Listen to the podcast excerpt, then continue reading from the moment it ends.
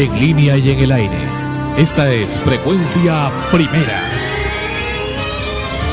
La señal de la nueva era. Una sola programación en muchos sentidos. Desde Lima, Perú, Sudamérica.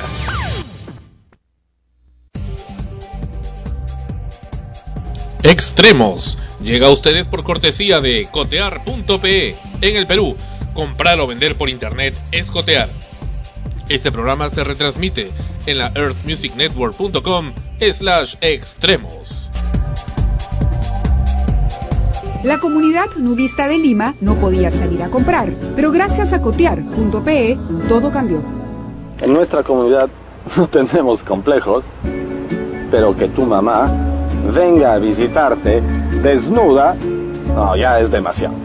Pero por cotear, compramos celulares, walkie-talkie, radios, todo lo necesario para tenerla cerca. Pero de lejos. en el Perú, comprar y vender por internet es cotear.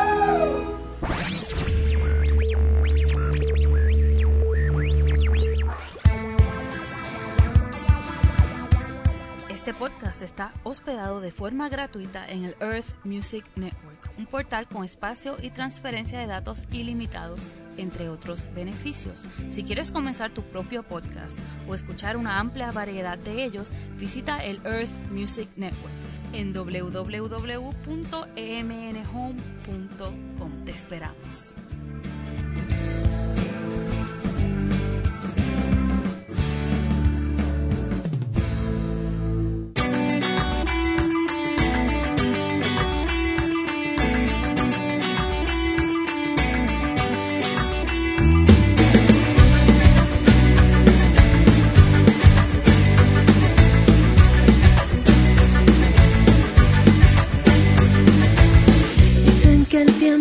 Cura todas las heridas y que los años sanan cualquier dolor. Dicen que ando como zombie sin vida, que tu partida todo se llevó,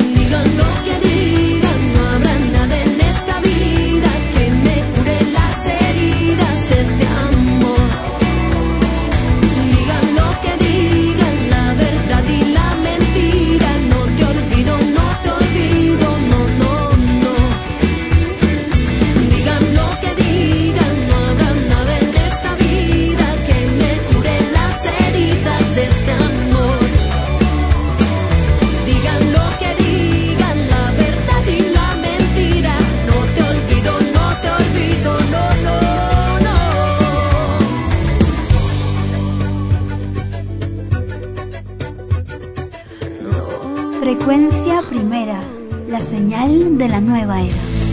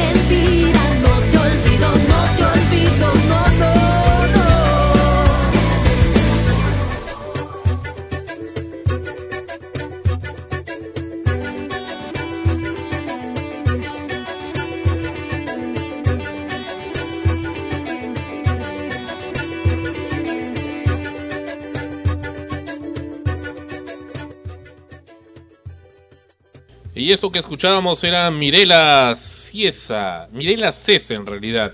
El tema se denomina Digan lo que digan. Esto es Extremos, episodio número 57. Bienvenidos. Ana Rosa nuevamente con ustedes, efectivamente en el episodio número 57 y muy contenta porque ya el viernes estrené mi obra y los espero hoy lunes a las 8 de la noche, el último, 20 horas. último día, a las 20 horas, Sí. Eh, la última función de la muestra, la muestra del de final del taller para actores profesionales que llevé con Alberto Isola a las 20 horas en el Teatro de Cámara, en Óvalo Boyar 315, esto está a la altura de la 28 de la Arequipa, espalda del ex cine. Y vayan porque está muy muy bonita. Ya Sandro fue. Bueno, sí, está, estuvo muy bonito, te felicito realmente por la obra. Tuve ocasión de apreciar ahí tus dotes artísticos nuevamente, porque siempre, Gracias, siempre gracias. se te ha apreciado, pero de verdad que la, la calidad de lo que has hecho ahí es bastante notable. Me ha gustado mucho la actuación que has hecho y sobre todo ese personaje, ¿no? Ese personaje invidente, ¿no? De, de esa persona que, que regía un prostíbulo, ¿no? Un lenocinio. Pero interesante. ¿Y a quiénes actúan ahí también? Eh, se encuentran Sandra Vergara, Úrsula Kellenberger, Yumi del Pozo, César Vargas y en esta ocasión nos acompaña Frit Ostalosa en el papel de Don Giacomo. Frit. Ajá. Mm. Claro, el viernes estuvo Sandro Latorre, ese personaje lo doblan dos actores, eh, haciendo también el mismo personaje, ¿no? Frit. Mm. Y, y Sandra Vergara, ella no es la, Es la la- sobrina de la, la brujita. De Mirta Vergara, sí, es la conductora del bloque de espectáculos de Panamericana, que espero que también estén haciendo su respectivo cherry. Ah. Y No- también no, lo está- ha hecho, no lo he hecho. No no sé, la verdad no, no he podido ver. Pero estamos hasta este lunes a las 20 horas, 8 de la noche. La entrada es libre, salida con sombrero. Y pueden apreciar la obra en toda su magnitud. Es una obra muy, muy bonita, en verdad. El- la obra en sí, ¿no? La calidad. Y por favor una invocación, y ese es uno de los temas del programa de hoy. Si usted va a un espectáculo, tenga el respeto de por favor no hablar mientras está la función en curso. No estar eh, haciendo ruidos molestos con celulares o Nextel o en general con aparatos electrónicos. En general haciendo ruidos, hablando, conversando, porque es una falta del derecho, del, del, del respeto hacia los demás. Los demás están ahí porque quieren apreciar y escuchar no necesariamente las conversaciones privadas de ustedes, sino obviamente el espectáculo en sí que uno quiere ver. Y si aprecias eso de otros eh, que están haciéndolo, por favor inmediatamente actúa y denuncia ese, ese tipo de actos que por supuesto no solamente te perjudican, sino perjudican a los demás. Y eso lo aprecié ahí, a pesar que el mismo señor Isola lo dijo. Ajá, claro, ¿no? Esa es la, la advertencia que se hace generalmente al inicio de todas las obras de teatro, que por favor apaguen los celulares. Pero hay gente que parece que hace caso omiso a, ello y encima Porque se con hacen- Nextel. Sí, sí, crean que lo que le da la gana. Y Noemí está aquí con nosotros. Bienvenida al programa. Hola Sandro, hola Ana Rosa y eh, hola también para Mary. Mary, reapareció Mary. Ah, no, es otra Mary. Mary 2. Mary dos, Mary e, dos. e Ivonne. eh, y, eh. Bienvenida. Bueno, el tema de Leoncito es un tema que lo presentamos la semana anterior. El Leoncito Pepelucho ya está con Dios, afortunadamente. Lo mencionamos en el programa pasado. Realmente muy doloroso el hecho de este animalito que fue tan maltratado por el circo. No sabemos si era el circo de Edwin Sierra, según lo que dicen extraoficialmente. Vamos a investigar ese particular. Ahí está, segunda misión, no de mí. Investiga de qué circo se trataba. Ya hablamos con el colega del comercio allá en Huancayo, muy gentil, nos ha dado la información y confirmado la buena noticia que ya descansa en paz, pues este animalito que tantos dolores ha pasado, producto de la insanía del ser humano. Es muy lamentable esto, pero por fin ya se puso eh, eh, conclusión y término a esto. Y bueno, hoy estamos empezando la, la Semana Santa, hoy es Domingo de Ramos. Domingo de Ramos, el domingo en que entró Jesús con, con la con en- siendo recibido por la población, por los judíos, y es precisamente por eso es que se le conoce como el Domingo de Ramos. Y luego viene el lunes de ceniza, martes de ceniza y también el jueves y viernes santo, sábado de gloria y domingo de resurrección. Y Ana Rosa, completamente hereje, ignora ¿Por qué? todos O sea, estos cultos católicos, apostólicos y romanos. ¿Por qué lo dices? modos, modos. ¿Ya lo sabías? Claro. Aquí no vas a ver jueves, viernes santo, sábado de gloria. No, no pero ahora, no, ahora están que lo celebran, ¿ah? ahora ya es, no es de, de la resignación. Puerque, Santa. Sí, sí, pues. Semana tranca, semana tranca. Semana tranca, de verdad. Imagínate, pues, por Se van de campamento, de campamento, dicen Claro, era su pretexto, ¿no? Hace tiempo ya de la Semana Santa íbamos de campamento. Se supone que al comienzo era un, como una especie de vamos de retiro, ¿no? Luego se cambió a campamento. Ahora es Semana Tranca. Con chicharrones. y carne. Carne, mucha carne. Rodicio. No, llevan su latita de atún. No. Atún, gallino no, yo he visto con, carne, que preparan un una barbecue ahí. Bueno, es cuestión de, creencias, pues no, capaz pues no son católicos, o, eh, no son ateos o... Ateos. Bueno. ¿Quién sabe, no? O sea, depende de cada quien tiene sus creencias, entonces celebran o no celebran. Eh, yo conozco familias que son bastante creyentes, son muy creyentes, muy religiosos y siempre están con toda la, este, todas las eh, costumbres religiosas de la iglesia eh, pero por, por, lo general, eh, en lo personal, en mi familia, por ejemplo, eh, mi tierra en Guayanca, haciendo el cherry ancash, lo que se prepara es el dulce de papa o la pasamorra de papa. Entonces, la mayoría de, la gente de allá de Guayanca que está en Lima, esa, ese día, aparte de ir a la iglesia, preparan el dulce de papa. en mi casa también es, en mi casa también es el dulce de papa, pero en este caso mi familia no va a la iglesia. no ora. Pero come el dulce de papa. comemos dulce de papa. Herejes todos dicen que creen en Dios, todos dicen, pero nunca los he visto, la verdad, ir a la iglesia, a no ser que, este, que se, bueno, haya una misa, no, qué sé yo, algo así. Pero, es cuestión, pues, no, de, de creencias. Por ejemplo, yo también, o sea, yo creo firmemente en Dios, creo en Dios, pero la verdad es que no creo mucho en la iglesia. Yo tuve, eh, lo digo así, cuando hice mi confirmación, eh, no me sentía a gusto. El día que hice mi confirmación hasta sentí que ya, pues después de todo lo que había hecho, o sea, todo el tiempo que había seguido las clases y todo eso, ya pues, o sea, tenía que culminarlo, ¿no? Pero no me sentía a gusto, sentí una cuestión un poco falsa, no sé. Eh, me confirmé en lo personal para solamente confirmar sí mi creencia en Dios, más no en la iglesia. Bueno, herejes. Eh, este, eh, eh, herejes, pues respeta a Dios esta semana. bueno, para los, quién habla? Para los herejes. ¿Cuándo vas a misa? A ver, dime. No tengo que ir a misa. Ya ves, entonces, ¿quién habla de herejía? Para los herejes, este Viernes Santo, frecuencia primera, como es tradicional en todos los años. No, perdón, no, no, no, hay emisión. Pues, claro que hay. hay transmisión. Vamos a poner la vida de Jesús de Nazaret. Ah, ya. Y, música especialmente relajante. Más relajante de la que normalmente suena en frecuencia. Ese día no se va a emitir extremos, ni amanecemos contigo, ni eros, ni nada de esos programas, como es usual en todos los años en frecuencia primera, ni tampoco la música acostumbrada en nuestra programación. Siempre ese es un día de recogimiento que frecuencia primera suele respetar. Aunque hay gente que no lo respeta y pone reggaetón en otras emisoras, Frecuencia Primera siempre respeta el derecho de los demás al recogimiento y creo que realmente los peruanos necesitan un momento de reflexión ante tanta brutalidad que los medios diariamente inculcan.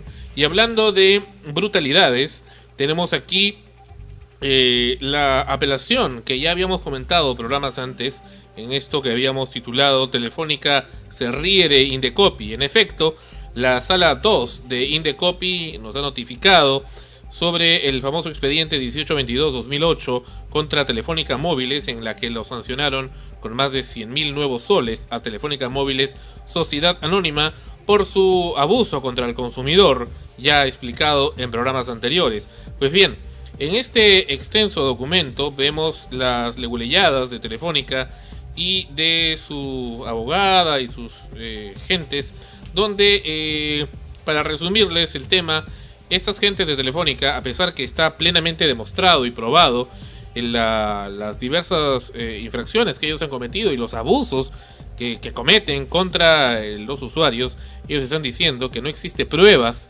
de que las que los mensajes publicitarios que estaban ellos eh, enviando efectivamente hayan llegado al número en que se está diciendo. O sea, ponen en, tela de juicio, dicen que podrían haber hecho un cambiazo de chips.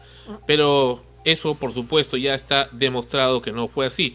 Pero en ese plan están dilatando el tiempo con estas medidas pues dilatorias y eh, creciendo la molestia que ocasiona la insanía de su acción. Y es más, vemos acá y lo voy a leer, este documento lo voy a hacer público, la forma tan ah, poco interesada, perdón, tan, eh, diría, informal como la gente de Telefónica se comunica entre ellos con sus correos electrónicos y ven los temas.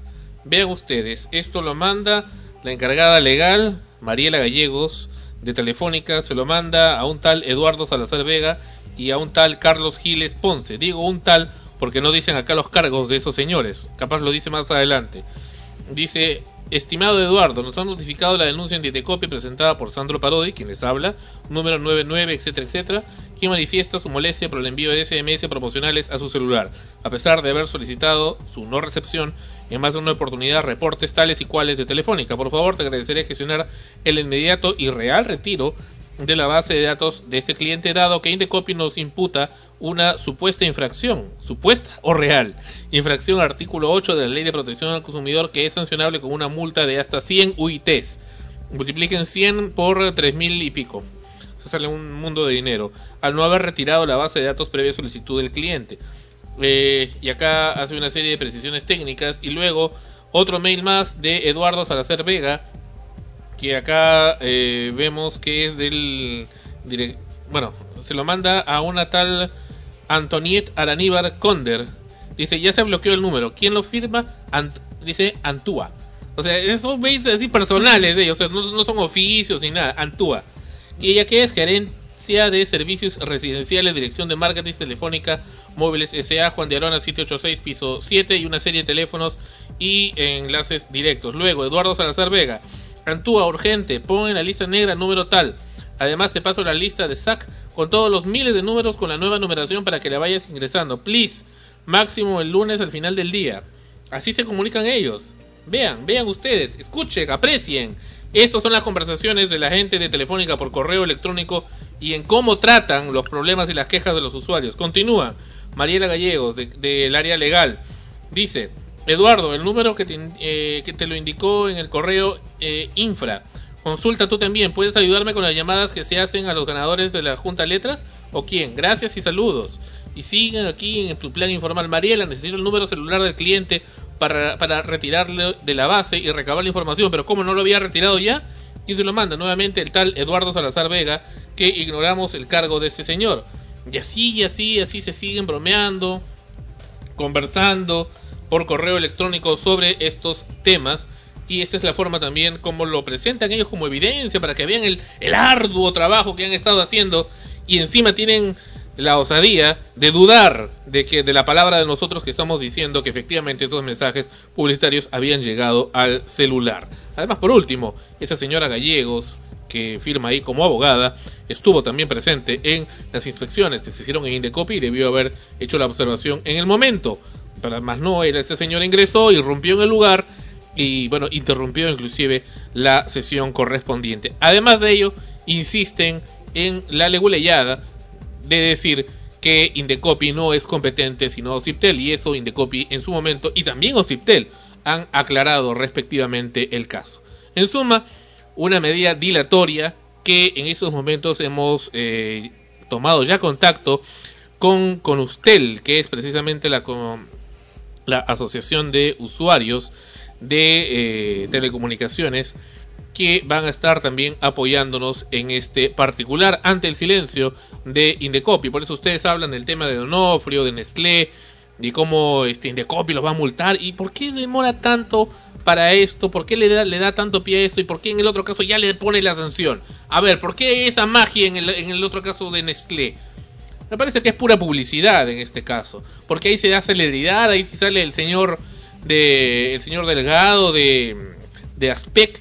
Ahí si no sale ese abogado viejito que contesta por teléfono y prácticamente insulta y tira el teléfono a la gente que llama a pedir auxilio a la Asociación de Consumidores. Ahí sí, por supuesto, ese señor no sale. Entonces, esas son las realidades que estamos hablando, no necesariamente las que salen maquilladas y escenificadas prácticamente en estos medios, entre comillas, independientes, que le dan la noticia a la gente. Son muchos los casos de, de los mensajes que llegan a los celulares, o sea, no eres el, el único, son muchísimas personas que reclaman por eso, ¿no? Lo que ocurre es lo que mencionamos cuando comenzamos con todo este problema, de que muchas personas pues eh, no tienen el tiempo y se cansan de estar yendo a reclamar, de, se- de seguir todo el proceso, porque los hacen ir y venir y en ese, en ese transcurso del tiempo igualito siguen llegándole los mensajes. La mayoría que compra su, su celular, que adquiere un celular nuevo, ya le vienen con estas eh, publicidades que les llegan todos los días. Claro, pero el tema es que no hay forma de, de quitarse Claro, de ahí. eso, ¿no? Entonces reclamas y como estamos viendo ahí con los mails, no es nada formal, o sea, yo te mando un mail a ti, oye, dice tal número, y si te acuerdas, lo sacas, si te acuerdas, entre todos los mails que llegan, y, y porque no, no llega como un oficio, ¿no? Como un memorándum o como una carta oficial, Mm, que en, que en todo, se supone que en toda entidad grande, como, como se supone que es telefónica, debe de llegar para que procedan a, a retirar los números que están reclamando y solicitando que se les retire de esa base. Entonces ya vemos, pues, eh, cuando has reclamado la primera vez, la segunda vez, Ya, porque me quítalo. ¿en qué mail estará? Pues? y, en qué- en- y entre otras, ¿qué otras cosas habrán estado escribiendo en el mail, conversando? Y entre ellas, oye, por si acaso este número. Ya, y, y no pasó nada. Con ¿no? emoticons. Ah. ay, ay, ay. Bueno, en fin, falta nada más las conversaciones de Messenger de, de esta gente, ¿no? Ah. Sobre, sobre el tema. Bueno, volvemos con extremos. Esta, en este programa hay, hay grandes novedades. En el programa, ah, antes. Nos escribe Pepe, hace unos años lo escuchaba cuando estaba en Radio Inca y salía en las madrugadas de sábado. Inclusive fui a un seminario de locución en casa de Sandro Parodi. Sandro Parodi soy yo, en Barranco. Buena época. Qué bueno saber de ustedes otra vez. Felicidades y que sigan los éxitos. No sé si seguirán en contacto con José, un tipazo. Hasta la vista. Creo que se refiere a José, Joseph. José Pereira, capaz. Carcajal. Porque José Pereira era el quien iba a, las, a los seminarios de locución. Ah, no, debe ser José Pereira. O José Peralta Pacorima. Joseph. No, pero Joseph no, él entró luego. Él no era un tipazo. bueno, sin palabras. Teresa Málaga, los felicito, una chalaca, muchos, de muchos, pero muchos.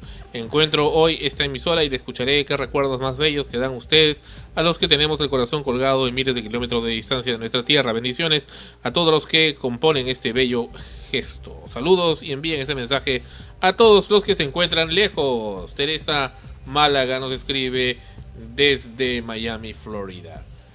Regresamos con extremos en frecuencia primera y, y mucho hemos hablado. ¿Recuerdan ustedes, recuerdas Noemí de por culpa de Mesarina Barranco es una ruina?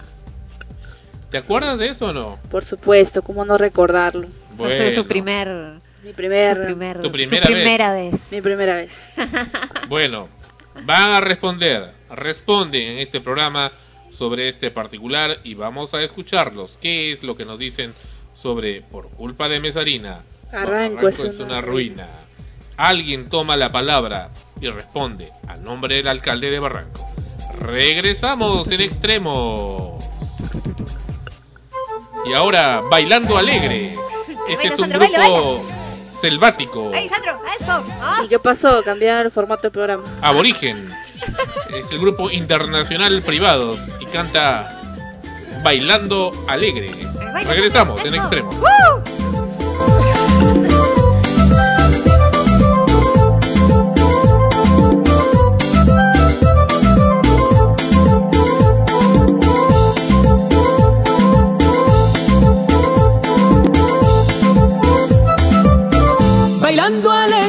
Conocí, cantando alegre yo de ti me enamoré. Bailando alegre yo te conocí, cantando alegre yo de ti me enamoré. Así, así, perdí mi corazón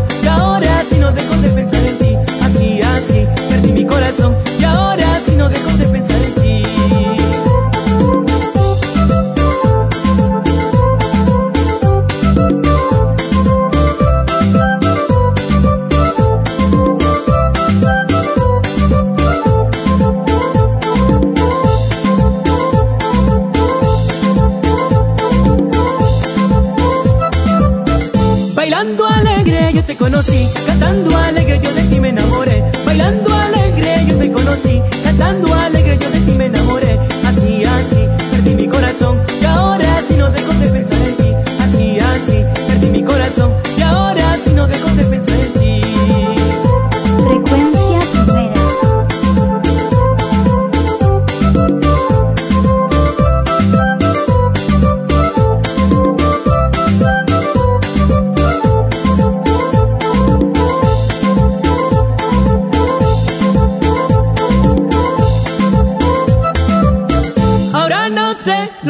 hacer, por cuánto tiempo que tengo que esperar. Ahora no sé lo que yo voy a hacer, por cuánto tiempo que tengo que esperar. Así,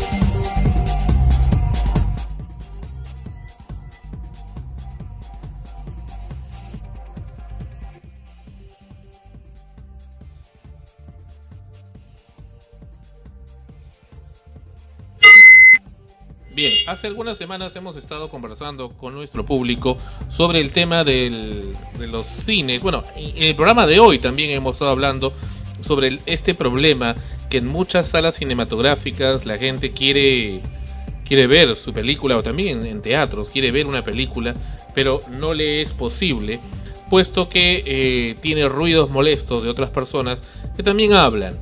Y esto hace, eh, hablan o por teléfono, hacen sonar el timbrado de su teléfono, en general eh, no le permiten el adecuado disfrute de la película por la cual han pagado y por la cual desean, eh, desean apreciar. Pues bien, hemos hecho, y aquí le doy la bienvenida en este programa a Mary, y es Mary número 2. Bienvenida Mary a Extremos. ¿Qué tal? ¿Cómo estás? Bien, muy bien. Muy bien, ok. Mary, eh, tú has hecho algunas encuestas en la calle en este para este episodio donde conversaste con las personas sobre la reacción que tienen frente a, a, la- a las salas cinematográficas hacia, hacia, hacia cómo hacia cómo eh, perciben su satisfacción cuando salen de una sala. Cuéntame, ¿qué es lo que encontraste? Claro, eh, empecé a hacer entrevistas ahí, preguntarle a las personas, ¿no? Y me dijeron que la principal molestia que encuentran Sí. es eh, el hecho de que siempre hay personas que perturban ahí con, con los sonidos de los celulares o siempre conversando entre ellos, siempre esas incomodidades. Y una, una cosa más, es que dicen que también dejan pasar a tantas personas, bueno, al menos un, un, un público, un, un joven me dijo, que dejan pasar a tantas personas que hasta se sientan en las escaleras y eso es perturbante también para ellos. Muy bien. Vamos a escuchar entonces qué es lo que hemos obtenido ahora. Hemos obtenido estas encuestas interesantes para saber la reacción de algunas personas. Buenas, buenas tardes. Eh, disculpe, ¿cuál es su nombre? Leslie Gutiérrez. Buenas tardes. Díganos, usted que ahora acaba de ver la película, ¿qué película vio? La Tierra Asustada. Ya, díganos, ¿usted ha notado algún inconveniente dentro de la sala? No, todo tranqui, aunque aunque a cada rato se paraba la gente y eso estorbaba un poco, ¿no? La, la, lo que estaba mirando y todo eso. Díganos, ¿usted eh, generalmente siempre va al cine para ver las películas o, o se queda en su casa eh, cuando quiere ver una película, ve películas piratas o algo así? Ah, sí, ah, yo veo películas piratas. Yo he venido al cine pues, cuando me invitan o, no sé, cuando es una película de estreno, ¿no? Pero normalmente veo películas piratas porque me concentro más, miro más, son en mi casa sola. Porque mucha gente también se distrae un poco lo que estoy viendo, ¿no? Y no gasto tampoco tanto, ¿no? 15 lucas para ver una película en la cual la puedo conseguir a 3 soles una pirata, ¿no? Muchas gracias. Con ustedes informando, Mary Gutiérrez. Buenas tardes, nos encontramos en Cine Planet de Primavera. Ya. Buenas, buenas tardes, señor. Díganos, cuando usted entra al cine, ¿qué inconveniente es lo que encuentra? Bueno, buenas tardes. Eh, uno de los inconvenientes que se encuentran más en estas salas es cuando hay estrenos de películas y no hay tanto capacidad para albergar en una sala a tantas personas. Mayormente una sala alberga 300 personas y estos eh, meten a la sala 325 y estas tienen que sentarse en las gradas que se encuentran en las aledañas a los asientos, ¿no? Buenas tardes, nos encontramos en el cine. El espectáculo que se da. Bueno, obviamente me incomoda bastante la gente que se pone a conversar dentro del, del cine, dentro del establecimiento, ¿no? Y además las personas que son, que, que dejan el celular prendido y suena, y si no solo si suena, prenden las luces y eso llama la atención e incomoda, pues, ¿no? Díganos, ¿usted eh, preferiría quedarse en su casa viendo una película pirata, por decirlo así, a ir al cine o generalmente usted siempre va al cine y por qué? No, en realidad yo prefiero ir al cine porque eh, el espectar un, un tipo de este...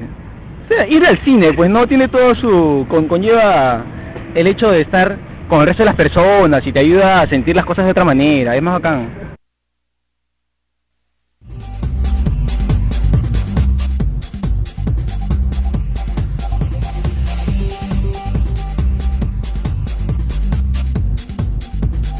Lo llamativo que prefieren seguir viendo la película. ¿No? Eso es lo que, lo que estamos apreciando de estas personas que están aquí. Pues bien, estamos ahora en comunicación con eh, el señor Luis Rivas. Él es eh, director eh, operativo de la cadena de cines, la prestigiosa cadena de cines Cinemark en el Perú. Bienvenido, señor Rivas, a Frecuencia Primera y el programa Extremos. ¿Qué tal? ¿Cómo está? Cuénteme, eh, señor Rivas, estamos hablando, como usted ha podido algo escuchar, eh, de esta pequeña encuesta que hemos tratado someramente de hacer a algunas personas que han salido de las diferentes salas cinematográficas sobre estos aspectos tan importantes que existen de poder eh, tener un adecuado disfrute de la película que uno con tanto entusiasmo quiere ir a ver. Cuénteme, en el caso de Cinemark, que es un, son unos cines eh, tan bellos, creo que tienen precisamente la característica arquitectónica en general de la cadena Cinemark que está en Estados Unidos, en México, en otros países, eh, y en general toda la atención que se da.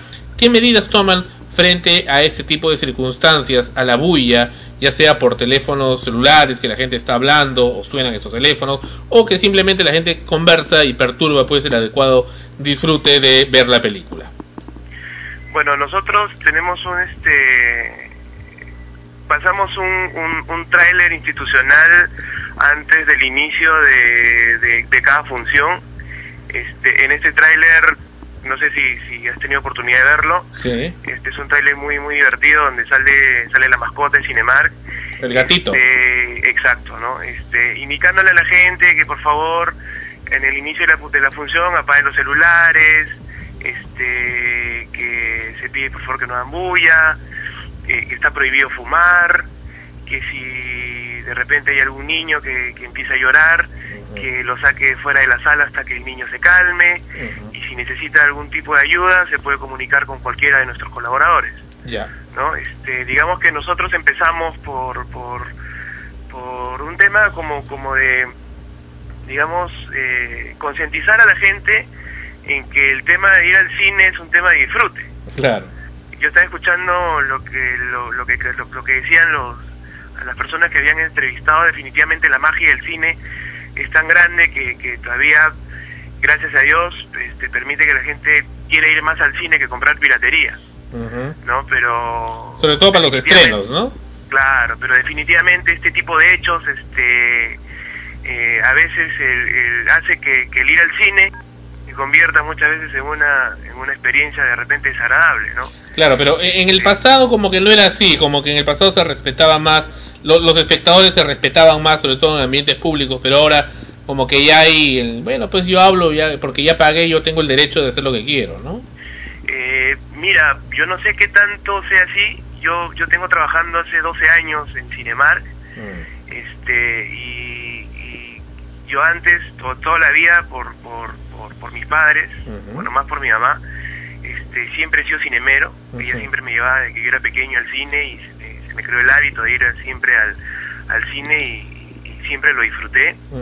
este pero yo recuerdo mucho que antes este bueno, no sé íbamos a una sala iba acá al cine Monarca por ejemplo que está cerca de mi casa Claro. y, y, y, y era peor porque era este la gente fumaba dentro de la sala este hacían ruidos más que ahora inclusive no Sí. este, yo dentro de mi perspectiva dentro de mi experiencia yo creo que sí ha mejorado este mucho la costumbre de la gente dentro de las salas de cine este, hay casos aislados por ejemplo que normalmente en las funciones temprano que nosotros detectamos a veces que gente que está fumando no pero este, digamos que en las funciones pico 8 de la noche 7 de la noche eh, ya no ya no encuentras una persona que esté fumando por ejemplo pero antes eso era normal y no eran una eran varias personas ¿no? De eso, de eso me re- recuerdo hace mucho tiempo que se hizo una campaña más intensiva,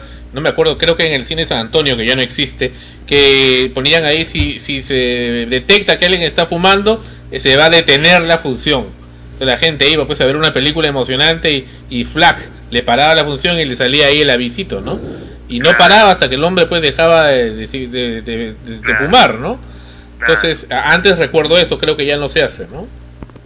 Eh, no, no, no, no. Ahora, eh, por ejemplo, te, te cuento, ¿no? cuando nosotros detectamos en alguna de nuestras salas de cine que hay una persona, normalmente siempre sucede en las mañanas, donde hay poco público, este, y a veces tenemos hasta dos o tres personas eh, en la sala, este, le pedimos a la persona que por favor apague el cigarro, este, o de lo contrario va a tener que salir de la, de la, de la sala, ¿no?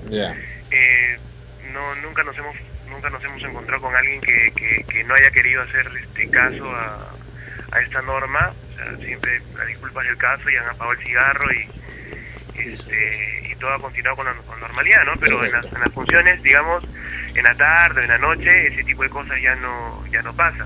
Ahora yo soy tra- trabajo en Cinemar pero me gusta ir mucho a, a cines de la competencia para ver si las promociones ese tipo de cosas. Y, y tampoco he visto esos, ese- ese caso, digamos, ¿no? Señor Rivas, ¿cómo está? Eh, una consulta. ¿Qué ocurre si es que a pesar de que han puesto eh, el tráiler primero in- indicando la- la- las reglas, ¿no? Eh, lo de fumar sí es cierto, ya es eh, muy poco o casi nada que, que se vea gente que fuma, pero sí lo que es muy común es que no apagan los celulares, Los celulares. es sí. más llevan Nextel y uno escucha todo el, el negocio que están haciendo y por más que uno mismo le dice por favor eh, apaguen o, o shh, no, o sea, la gente comienza a, a tratar de hacerlos callar, siguen hablando. Y ha habido ocasiones, eh, no recuerdo la verdad en estos momentos en qué, en qué cine, en qué cadena de cines, pero que sí hemos ido a reclamar que por favor alguien está hablando. Y a veces van, pero como ya está la película y está a oscuras, no ven quién es o, o tratan de hacerlo bajito. Y, pero siguen haciéndolo, ¿no? O sea, y la película eh, continúa. ¿Ustedes qué, qué, qué- cuál es la forma que tienen para poder solucionar esto, no? Porque hay gente que a veces, en realidad, en el caso de los teléfonos celulares, no lo apagan, por más que se les indica.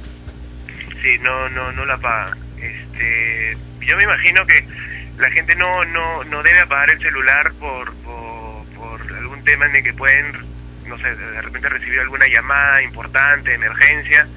Este, yo, yo, yo digo que realmente apagar el celular no es, digamos, la solución. O sea, el mensaje te dice apaga el celular. O sea, la verdad el mensaje es por el ruido que hace el celular. Claro.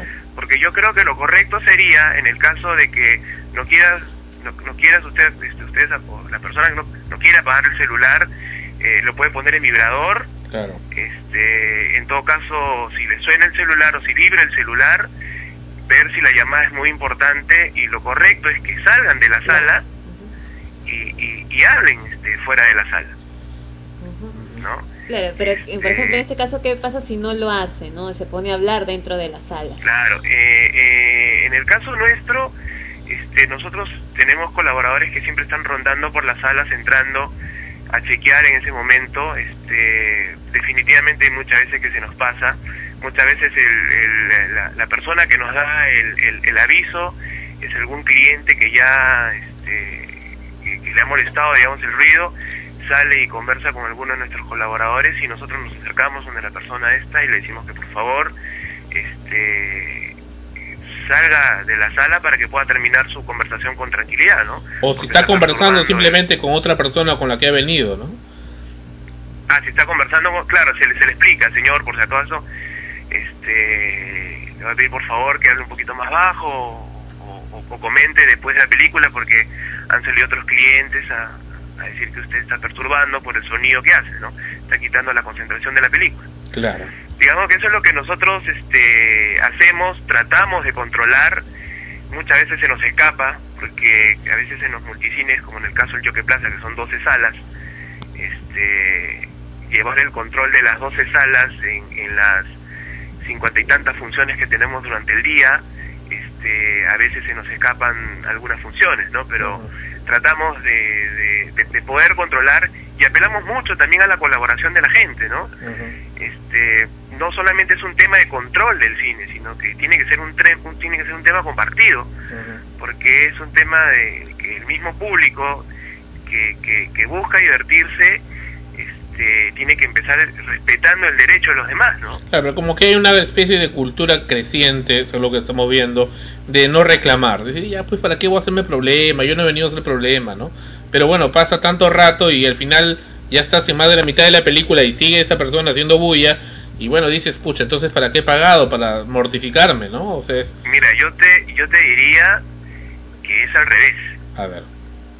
Yo te diría que es al revés porque, este, como yo te digo, desde el, no- desde el año 97 trabajo yo en Cinemar, este, y, y, y aparte yo tengo estudio de administración. Correcto. Y, y la tendencia ahora no es que, que, o sea, digamos, no es que los servicios se han empeorado, los servicios se han mejorado, pero el, el, el, el cliente este, asiduo a cualquier servicio ahora se, se, se ha puesto como que más susceptible y, y, y sí tiende a hacer reclamos. Ah, ya, Yo, yo te diría que antes sí, no reclamabas, te ibas, te ibas del restaurante, te ibas del cine, te ibas de donde estabas y no reclamabas y regresabas al lugar, ¿no? Tampoco no, en este- hace, hace tiempo pues no había mucha mucha oferta tampoco como para escoger. Bueno, notamos. sí sí. tienes- sí, sí. Sí, sí, dime. Notamos que en otra cadena de cines en Lima, uno o varios empleados del cine suelen permanecer al costado del- de la pantalla desde más o menos de los 30 a 40 minutos últimos de la película. 30 a 40 minutos, a veces prácticamente es la tercera última parte de la película. Y bueno, están ahí parados al costado, moviéndose y con el reflejo de la luz de emergencia, pues uno los ve ahí como fantasmas y bueno, te impide. Le digo esto porque junto con lo anterior, como que al menos en lo personal, y creo Ana Rosa comparte, acá las chicas que están aquí en el programa también, uno, uno quiere ir al cine, bueno, quiere eh, eh, evadirse y olvidarse de la realidad que vive en su vida y del mundo real y abocarse completamente, transportarse a la película. ¿no? Entonces, ese es, ese es el objetivo, ¿no? Creerte eh, por unos instantes la ficción que estás viendo.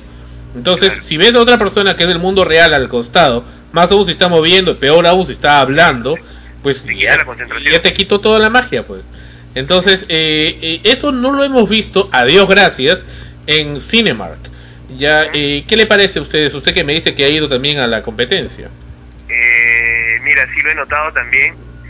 Este, eh, nosotros tenemos la política, por ejemplo, de que cada en cada función ya debe haber un colaborador nuestro este cinco minutos antes de que termine la película. Claro, eso sí, es ¿no? Entendible. por un tema de, de, de tener que indicarle a las personas la puerta por donde tienen que salir. Claro. por un tema por un tema de- de seguridad y que la gente se acostumbre no solamente a salir por donde entró sino que, que- sino que conozca todas las salidas de escape posibles ujú. este pero nosotros lo manejamos 5 o 10 minutos antes no, no no media hora o 40 minutos te puedo decir que el colaborador que está 40 minutos antes es porque está haciendo otra cosa y no lo que y no lo que te- y no lo que tendría que hacer Sí, ¿no? es que esa es una cosa ya recurrente en esta otra cadena. Lamentablemente no han ah, respondido a nuestra convocatoria. Hemos convocado a las tres principales cadenas, pero bueno, sí es algo muy frecuente que se, se aprecia. Entonces están ahí, y no uno, sino dos o tres o cuatro inclusive. Y no es en los últimos cinco minutos, sino en los últimos 40 minutos. ¿no? Entonces, a pesar que uno reclama, le digo, por favor retírate porque no me haga ver y sigue. ¿no? Pero bueno, caso aparte, eh, es frecuente en obras para niños, de dibujos o en comedias, ver eh, que las personas traen a niños o bebés que son difíciles de controlar e impiden el disfrute de la película. En ese caso, ustedes le piden que se retire a la persona que hace el ruido, bueno, al, al padre, ¿no? O al niño. Eh, lo, lo que nosotros lo que lo que pasa es que en una función de niños en una función para niños es es ya de por sí difícil eh, eh, Que estén callados. exacto. Porque normalmente los niños este, te, eh, empiezan a preguntar y te preguntan toda la película que por qué dijo esto que por qué dijo el otro que por qué esto inclusive hasta la misma risa de los niños. Claro. este, y es difícil lo, lo que pasa es que los niños disfrutan de esa manera. Pero ¿qué pasa, eh, señor Rivas, cuando no es una película para niños y estamos a altas horas de la noche porque nos ha pasado? O sea, a veces he ido Ah, al sí. cine en la noche ya bastante tarde. Medianoche. Claro, cuando se supone que los niños ya están durmiendo, ¿no? Y es, es más es día de, de semana, el otro día van al colegio, no sé. Y aparecen eh, familias así con niños. Y a veces niños bastante pequeños que ni siquiera saben leer y obviamente se aburren, ¿no? Y comienzan a, a- a gri- a gritar, a incomodarse, a llorar y a hacer bullying. O a correr, ¿no? Claro, o quieren ir al baño cada rato, pero más que todo es por salirse de la sala, ¿no? Eh, no hay un control ahora para poder ingresar niños a determinadas películas, porque antes era lo clásico, ¿no? Mayores de 14, mayores de 18, en fin, eh, lo, y prohibían el ingreso de niños de a menores de esa edad, pero hemos visto, como le repito, apreciado en algunas salas, no sé si en Cinemar también será, que en películas que son para adultos y en altas horas de la noche ingresan niños. ¿Qué, qué ocurre en este caso? Eh, a ver, cuando viene una persona con un niño, este, ah, normalmente son, son, son parejas jóvenes este, que vienen con, con, un niño de repente mucho menor. Este, nos- nosotros les, les decimos que si el niño hace ruido, y por favor salga de la sala hasta calmarlo, ¿no? Este, le hacemos hincapié que la película este, tiene demasiados ruidos y que podría perturbar al niño. Entonces, el, el adulto este, se compromete con nosotros a de que no, de todas maneras va a sacar al niño y que ese tipo de casos no va a pasar. Ahora, sí nos ha pasado, ¿no? Sí nos ha pasado y hemos tenido que entrar a la sala y pedirle por favor al adulto que lo saque al niño hasta que se calme.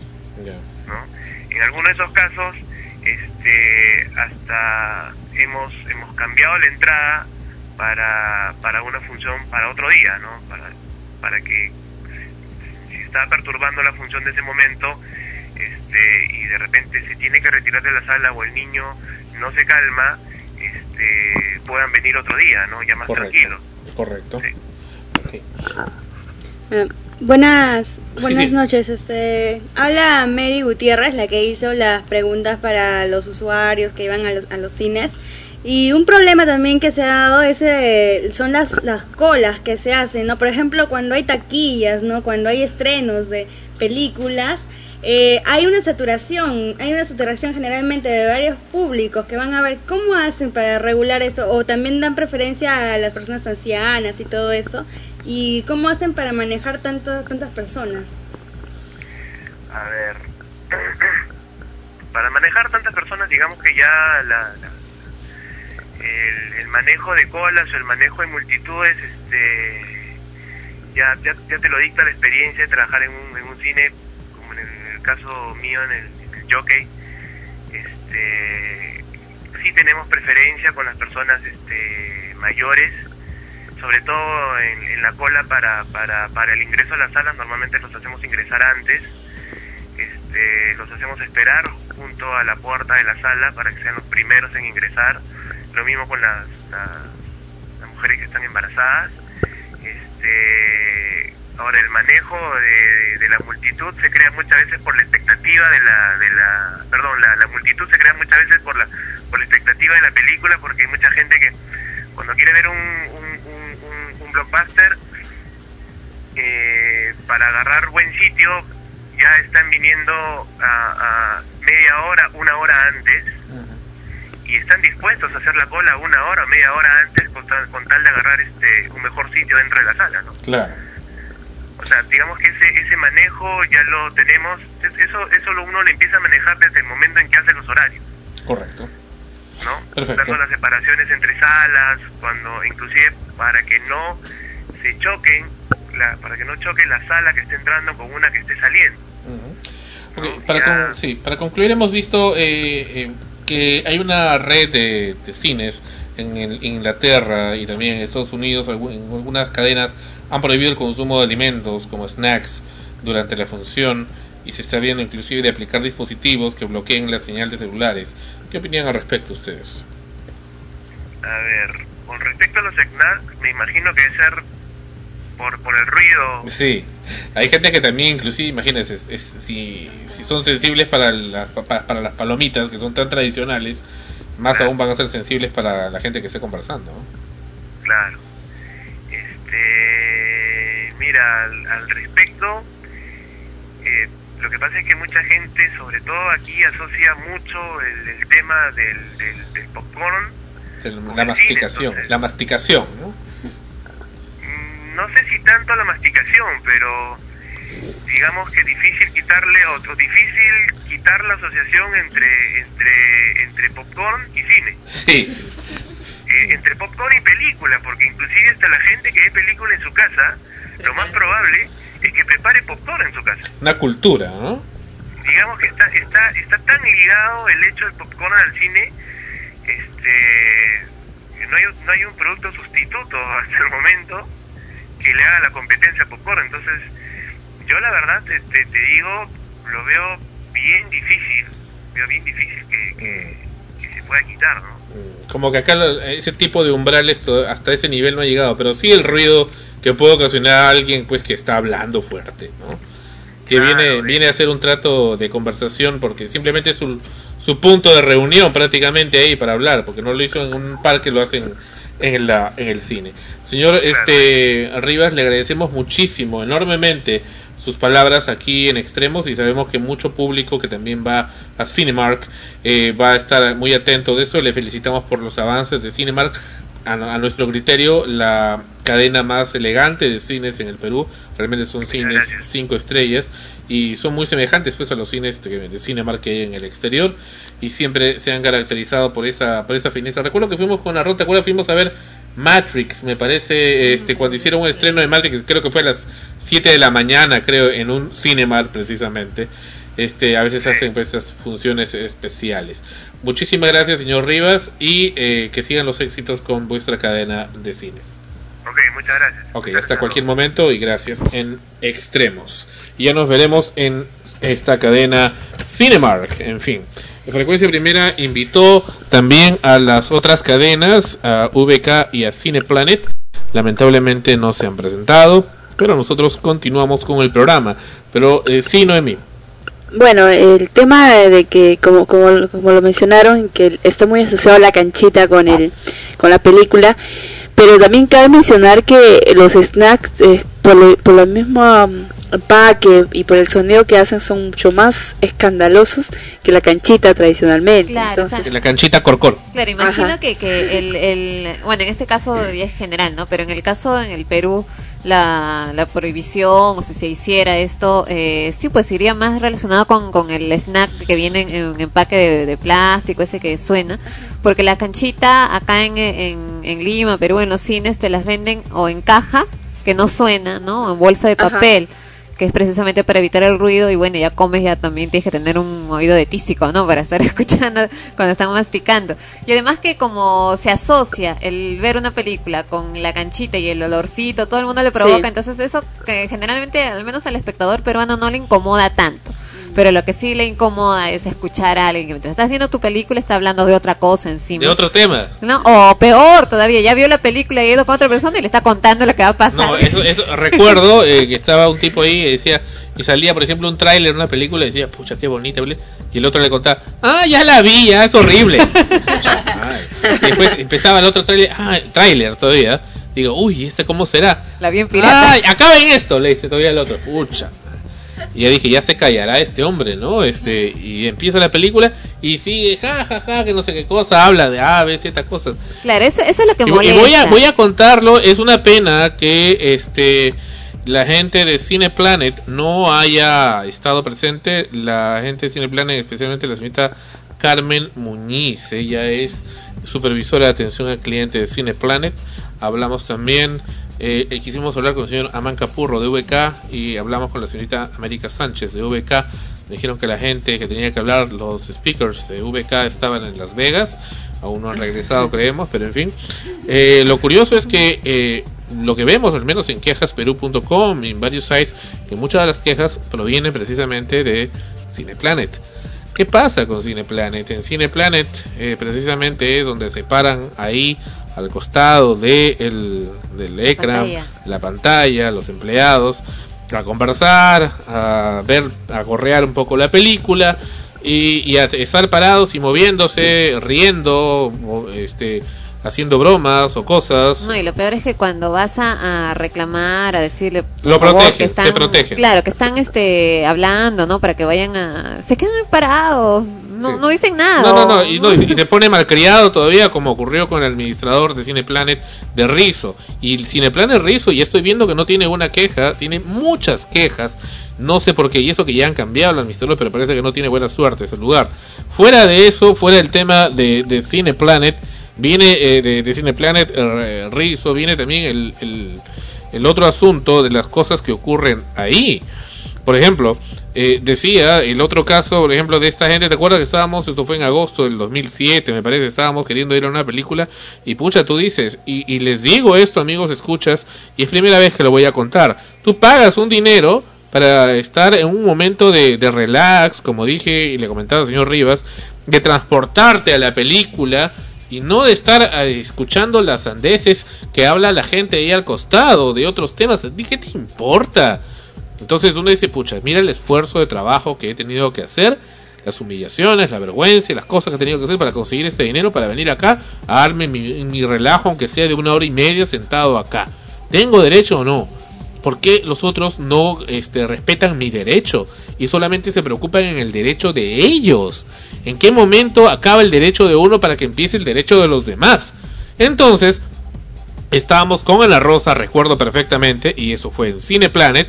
Carmen Muñiz no está presente acá, se le ha invitado a ella y el señor Fernando Soriano, que son, eh, Carmen Muñiz es gerente de atención al cliente de Cineplanet y el señor Fernando Soriano, gerente de Cineplanet, no han estado presentes, es una lástima. Pues bien, estábamos ahí y resulta que atrás había unos, una pareja de gentes que estaban eh, conversando estupideces ya que a mí me incomodaban bastante y adelantaban todas las cosas de los trailers que habían. Finalmente dije, bueno, ya empezará la película y cerrará el hocico, ¿no? Este hombre, el hocico como que me molesta, me parece un animal. Y empieza la película y sigue y más fuerte todavía. Entonces le digo, caballero, tuviera la, bondad de callarse. Empezó- ya empezó la película. Era una película Supremacía Born. Una película emocionante desde el comienzo. Carambas, una película que vale la pena verla para los que nos gusta el cine de acción. Y entonces, este, y el hombre pues, eh, como decía Fonchi, creo, la semana antepasada, la cultura del conchudo, ¿no? Disculpando la, la expresión criolla, es decir, yo hago lo que me da la gana y acá nadie me hace nada. O sea, yo hago lo que quiero. Esa es la cultura que a mí me irrita y me molesta mucho. Entonces, y el hombre ese seguía en su plan, me paro en mi mismo sitio y le digo, oye, por favor cállate, quiero ver la película, quiero escucharla tranquilamente. Ya le dije en un segundo tono. Sigue cada miércoles, sigue hablando, o sea, desafiante. Entonces me paro, salgo, me pongo a su costado y le digo, oye, ¿te vas a caer, sí o no? Entonces el hombre agarra y comienza, se pone de costado y me comienza a patear. O sea, a patear, así como un animal, como un buey. Por eso dije animal hace un momento, como un buey. Este, y eso fue el, cuadro tan desagradable, por supuesto completamente ajeno al quehacer adecuado de ir a ver una película. ¿Y qué cosa hizo Cineplanet al respecto? Nada, nada, nada en absoluto. Salí, yo mismo salí a reclamar y a pedir inclusive auxilio policial. El pobre empleado que estaba limpiando afuera no sabía qué hacer, no había sido capacitado para tal fin. Salí, reclamé a mucha insistencia. Vino un policía que estaba medio dormido o ebrio, no lo sé, y que simplemente quería salir del paso porque prácticamente lo habían obligado a subir a tratar de ver el asunto. Vino una encargada, una señora que estaba ahí encargada de, ese local de Cineplanet, Rizo, subió, entró al local, sacaron al hombre que seguía hecho en el húmedo, parecía que estuviera drogado y queriéndome aún con todo seguir golpeando, ¿no? Inclusive delante de esto. Entonces, finalmente uno de los empleados o ella agarró y tomó la decisión de la más absurda de decir en todo caso le devuelvo su plata y agarra y me dice ¿cuánto habías pagado dos entradas? está, ahí está tu plata fin ya ándate. O sea no no es así no es así no es así. O sea ¿dónde queda la imagen del cine? ¿dónde queda el derecho de consumir? y encima de este hombre por eso dije esa es la ley del conchudo la ley del conchudo esa, esa es la ley que hay que exterminar ya que viene en el plan de decir ahora yo los voy a denunciar a Indecopy porque me han entendido mal perdón perdón y ese y ese hombre en qué momento respetaba mis derechos mis derechos como ciudadano acaso no tengo yo derechos ¿por qué no se cayó la boca? ¿Por qué seguía hablando y por qué seguía mortificando? ¿Dónde están precisamente los derechos de los demás y sobre todo quienes hagan valer los derechos? ¿Y qué hizo Cineplanet al respecto al final? Por cierto, el policía permitió que el hombre se largue ya y no y me impidió mi derecho ciudadano de poder hacer una denuncia como estaba en mi justo derecho según la ley. Finalmente, mucha insistencia fui a la comisaría y ¿qué hizo, la, hizo, qué la comisaría? No querían recibir la denuncia, tuve que hacer un escándalo, identificarme por, como periodista. ¿Y la comisaría qué cosa hizo ahí? ¿Qué cosa hizo la comisaría? Finalmente, dijo, ya está bien, lo registran. En el Cineplanet de Rizo, etcétera, hubo un incidente que fue golpeado, fue maltratado, fue insultado verbalmente por un sujeto desconocido. Fin de la investigación. Fin de la investigación y ahí quedó. Por supuesto, no había ni juez de paz, no había nada porque no hay investigación en nada. Y el policía no identificado también, por cierto, este no hizo nada y por supuesto ni siquiera se citó a la gente de Cineplanet. Esa es la ley que existe ahí. Finalmente, Carmen Muñiz se comunicó con, con quien les habla, Sandro Parodi, en aquella época, a las semanas. ¿Por qué? ¿Por qué se comunicó? No porque le habían informado la gente de Cineplanet, se comunicó porque Frecuencia Primera y quien les habla, Sandro Parodi, envió una carta a Cineplanet reclamando sobre este particular. Y además porque se llamó Así fue la cosa como ella se enteró. Si no, no se enteraba siquiera de lo que había pasado, no, no hubiera tenido idea. Y ahí fue donde pidió información a la encargada de Cineplanet. Finalmente, ¿qué pasó? Nos mandan una invitación para ver una película aburrida. Por favor, pues ridículo, es un insulto. De esas películas que nadie quiere. De las películas, una, una de Nerds creo, que por supuesto no fui a ver. Pero después volvieron a mandar otra de la novia, no sé qué, que te fuimos a ver contigo, ¿te acuerdas? Creo, no sé. Bueno, pero el- no, el- no, no el- se justifica, el pues, asunto- supremacía Born, pues no vas a comparar. El pues. asunto es de que, Por ejemplo, en el caso de, de eh, antes, ¿no? Que, que la gente fumaba en los cines, lamentablemente la forma en que esto se, se casi, porque todavía, como hemos escuchado, en algunos casos suelen hacerlo, se llegó a erradicar esta costumbre. Lamentablemente no fue simplemente yéndole a decir al señor eh, que deje de fumar, sino aplicando radicalmente el corte de la película, es decir, a, la bestia, fuerza. a. Así es la única forma que se entiende. Entonces, ¿qué es lo que ocurre acá cuando tú vas al cine y están hablando por el Next, el- están por el celular? Que por más que en el mismo cine advierten que hay que apagar los celulares, que no se puede hablar, que por más que uno voltee y le dice por favor cállese, o la gente reclama que se callen y siguen hablando, eh, y por más que un representante del cine va y le dice que por favor se calle, probablemente esa vez lo hace, en el mejor de los casos, pero va a volver a ir al cine, va a volver a hacerlo porque ya es su costumbre mientras no llega alguien a, a decírselo, ¿no? Entonces, ¿qué cosa hay que aplicar la fuerza? En ese caso también que se, hablan en un detector de voz para que corten la película, para que todo el mundo reclame y así se acostumbren a, no hablar cuando están yendo al, al cine. Pero, y frente a eso, Ana Rosa me comentaba, no digas el nombre por supuesto, que hay personas, inclusive personas muy conocidas, muy respetadas del ambiente cultural peruano, que dicen, bueno, ¿saben qué? Francamente yo prefiero ver películas pirata que ir al cine, porque no soporto la, falta, la falta de respeto de la gente.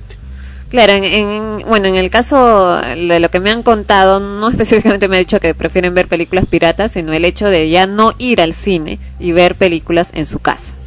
Que si son piratas o no, eso no, no me lo han dicho, ¿no?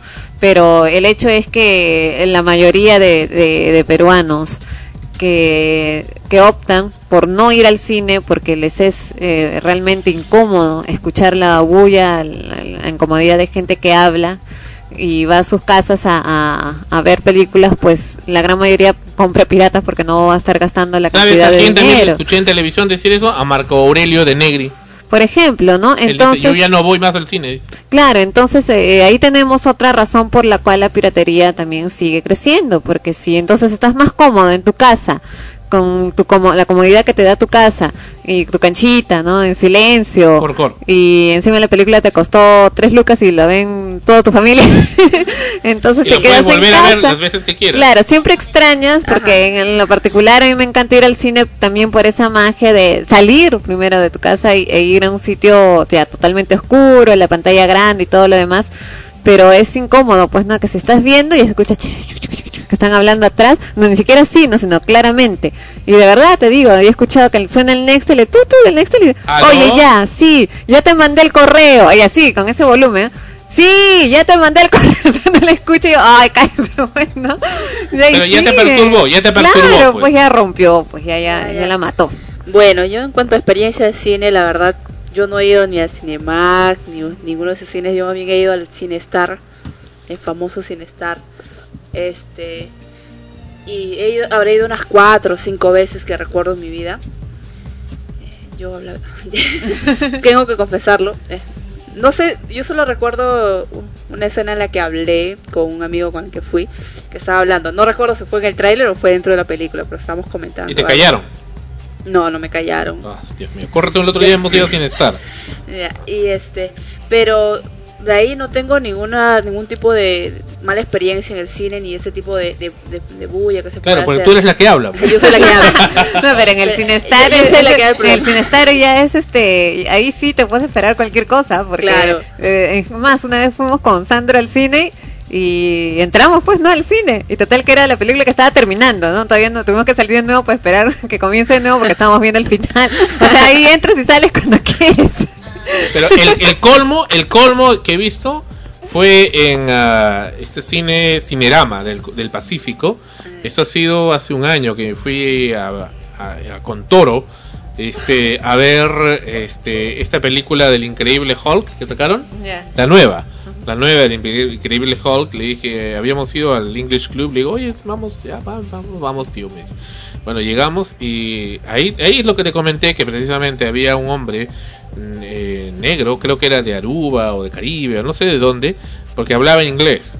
Y este hombre eh, negro estaba ahí, este, había ido pues con la melena, así como los los de reggae.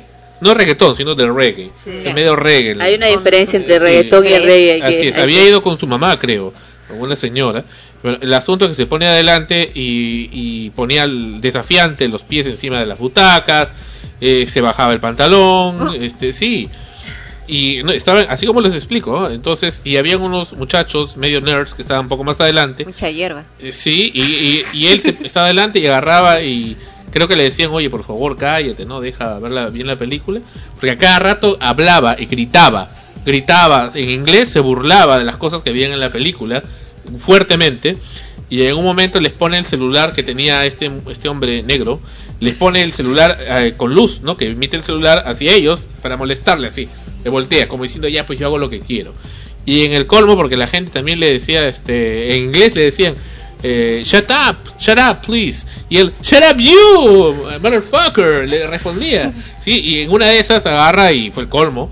Se puso cerca de la pantalla, se volteó con mirándose el público Se bajó el y pantalón. se bajó el pantalón y comenzó a orinar, ¿no? Oh, no, ya Se- estaba. se sacó el pene, ¿no? Pero que Sí. nadie, nadie del, del cine Nadie hacía algo. nada. Yo quería hacer, pero digo, mejor no, ¿para qué me voy a meter? No, pero un, un- alguien del nadie, cine me nadie, refiero. ¿no? nadie. Luego de haber orinado, porque terminó de orinar, se sacudió el pene y todo. eh, así como lo ¿Y escucho. por qué ahí no reclamaste? Porque ya estaba cansado de todo lo que ha pasado en Cine Planet, que no pasó nada. Digo, ¿Para qué voy a reclamar? Además, he ido con, con mi sobrino todo, ¿para qué voy saliendo? Luego el hombre ese salió. Dije, si a mí no me hace nada, ¿por qué me va a pelear con ese? ¿Me va a pegar? No, no, no.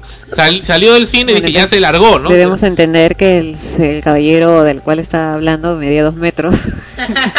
y estaba y olía marihuana y luego luego regresó regresó y dijo I'm back dijo I'm back y ha regresado no y se volvió a sentar ahí y seguía y luego flatulaba y- y fue toda una desgracia Habrá que ver qué, qué condición tenía ese hombre, porque para hacer lo que hizo... ya- Orinar, Claro, pero ahí estamos viendo en este caso, ¿dónde dices que fue? ¿En Cinerama? Cinerama del Pacífico Ya, ahí sí hay una responsabilidad del lugar porque se supone pues que ellos tienen también que, que, que controlar eso, ¿no? O sea, si tú como, como cliente vas y reclamas, mira, hay una persona haciendo todo esto en la sala, tienen que entrar seguridad, policía. pero no es peruano pues Pero está en una sala y en, en territorio peruano. Tiene que respetar las reglas del lugar donde está. Bueno. Yo creo que sorprendida. Yo creo que esa esa película creo el yo está de más. Bueno, creo que esa esa película que en realidad ha sido ver se llamaba, ¿no? El, el- este el negro, no el negro ataca. el negro. Y después cuando cuando volvió el regreso el regreso del negro y segunda parte. regresamos con extremos en frecuencia primera viene Tiffany esta recordada cantante de la época de Debbie Gibson. Tiffany con nosotros y could have been couldn't be pudo haber sido. En extremos en frecuencia primera.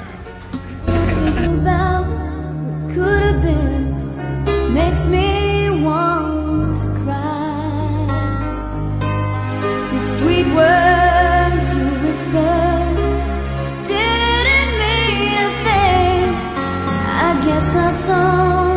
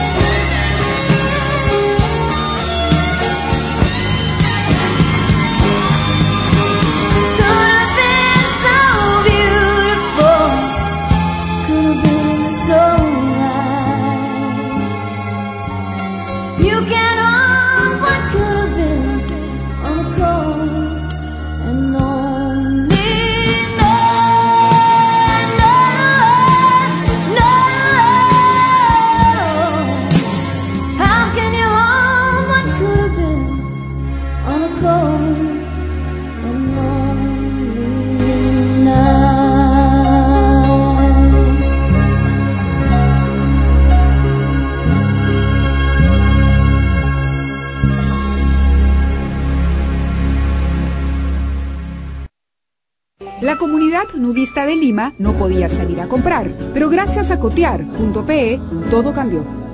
En nuestra comunidad no tenemos complejos, pero que tu mamá venga a visitarte desnuda, no, ya es demasiado. Pero por cotear compramos celulares, walkie-talkie, radios, todo lo necesario para tenerla cerca. Pero de lejos, en el Perú, comprar y vender por internet es cotear.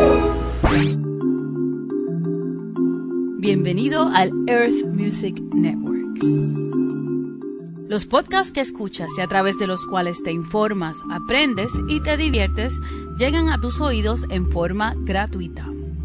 Los podcasters ponen su trabajo y esfuerzo para producir el contenido. Pero el hospedaje, transferencia y licencias para reproducir música comercial no son gratuitas. Esos costos son pagados por el Earth Music Network a través de pequeñas donaciones que realizan algunos podcasters por escuchas. Tú puedes ayudar a la comunidad. Apoya a tus podcasters favoritos, al podcasting en español y a la libertad de expresión de que gozamos en el Earth Music Network. Haciendo una pequeña donación desde nuestra página principal en www.emnhome.com. Entre todos es más fácil. Gracias por tu apoyo y una vez más, bienvenido al Earth Music Network.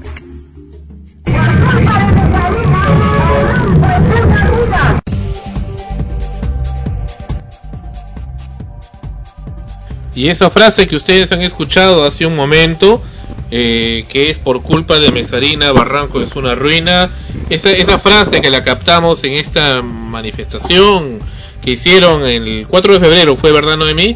Sí, sí, justamente el miércoles 4 de febrero. Sí, y que hicieron, bueno, la captamos este, espontáneamente de la gente eh, que estaba en esa marcha. Eh, y bueno, como ustedes saben, amigos, escuchas durante mucho tiempo, creo que desde que empezó este programa Extremos, hace ya 57 semanas, más de un año, hemos estado intentando comunicarnos con la municipalidad de Barranco, con sus autoridades y especialmente inclusive con el señor alcalde para que nos hable acerca de una serie de, de, irregularidades que estamos apreciando y molestias que tenemos. Digo tenemos porque Frecuencia Primera es una emisora de, que tiene también su sede principal en Barranco. Yo vivo en Barranco y desde que he nacido quiero mucho ese distrito y nos preocupa, nos preocupa eso. Hace algunos años, muy pocos, el señor uh, Antonio Mesarina Ton fue elegido como alcalde en una votación muy reñida, muy reñida y con mucho, mucho, mucha esperanza por la gente, porque se creía pues que realmente iba a ser finalmente el gobierno municipal que iba a revolucionar para bien el distrito. Sin embargo, es eh, triste y es lamentable ver que hay cosas que parece que aún no han cambiado. Pero bueno, finalmente de tanto tocar, de tanto hablar, eh, tenemos respuesta. Estamos en estos momentos. Nos hubiera encantado con el señor alcalde, que por cierto, eh, recuerdas, Noemí, en los programas pasados, cuando estuvimos con Melissa también, eh, el señor alcalde Antonio Mesarina dijo ante los micrófonos de extremos y de frecuencia primera que aceptaba dar la entrevista, pero parece que eso no, no lo ha cumplido hasta ahora y seguimos esperando. Pero quien sí está cumpliendo con nosotros es la señora regidora eh, Angélica Noguerol del mismo partido, entiendo, del señor alcalde. Ella está con nosotros eh, en esos momentos en línea y le damos la bienvenida finalmente al programa Extremos. Bienvenida, señora Angélica Noguerola a Extremos. ¿Qué tal? Buenas noches. ¿Cómo le va? Eh, cuéntanos, antes de entrar en el tema específico de, de los uh, comentarios o reclamos que podemos tener eh, los vecinos, digo podemos porque me incluyo como vecino de Barranco, eh, y también el público que está escuchándonos ahora, cuéntenos, eh, en esos momentos usted ha tomado una posición muy particular eh, en la municipalidad de Barranco frente al señor alcalde, señor Mesarina. Ilústrenos un poco para conocimiento también de los vecinos de Barranco y en general de la gente que nos escucha.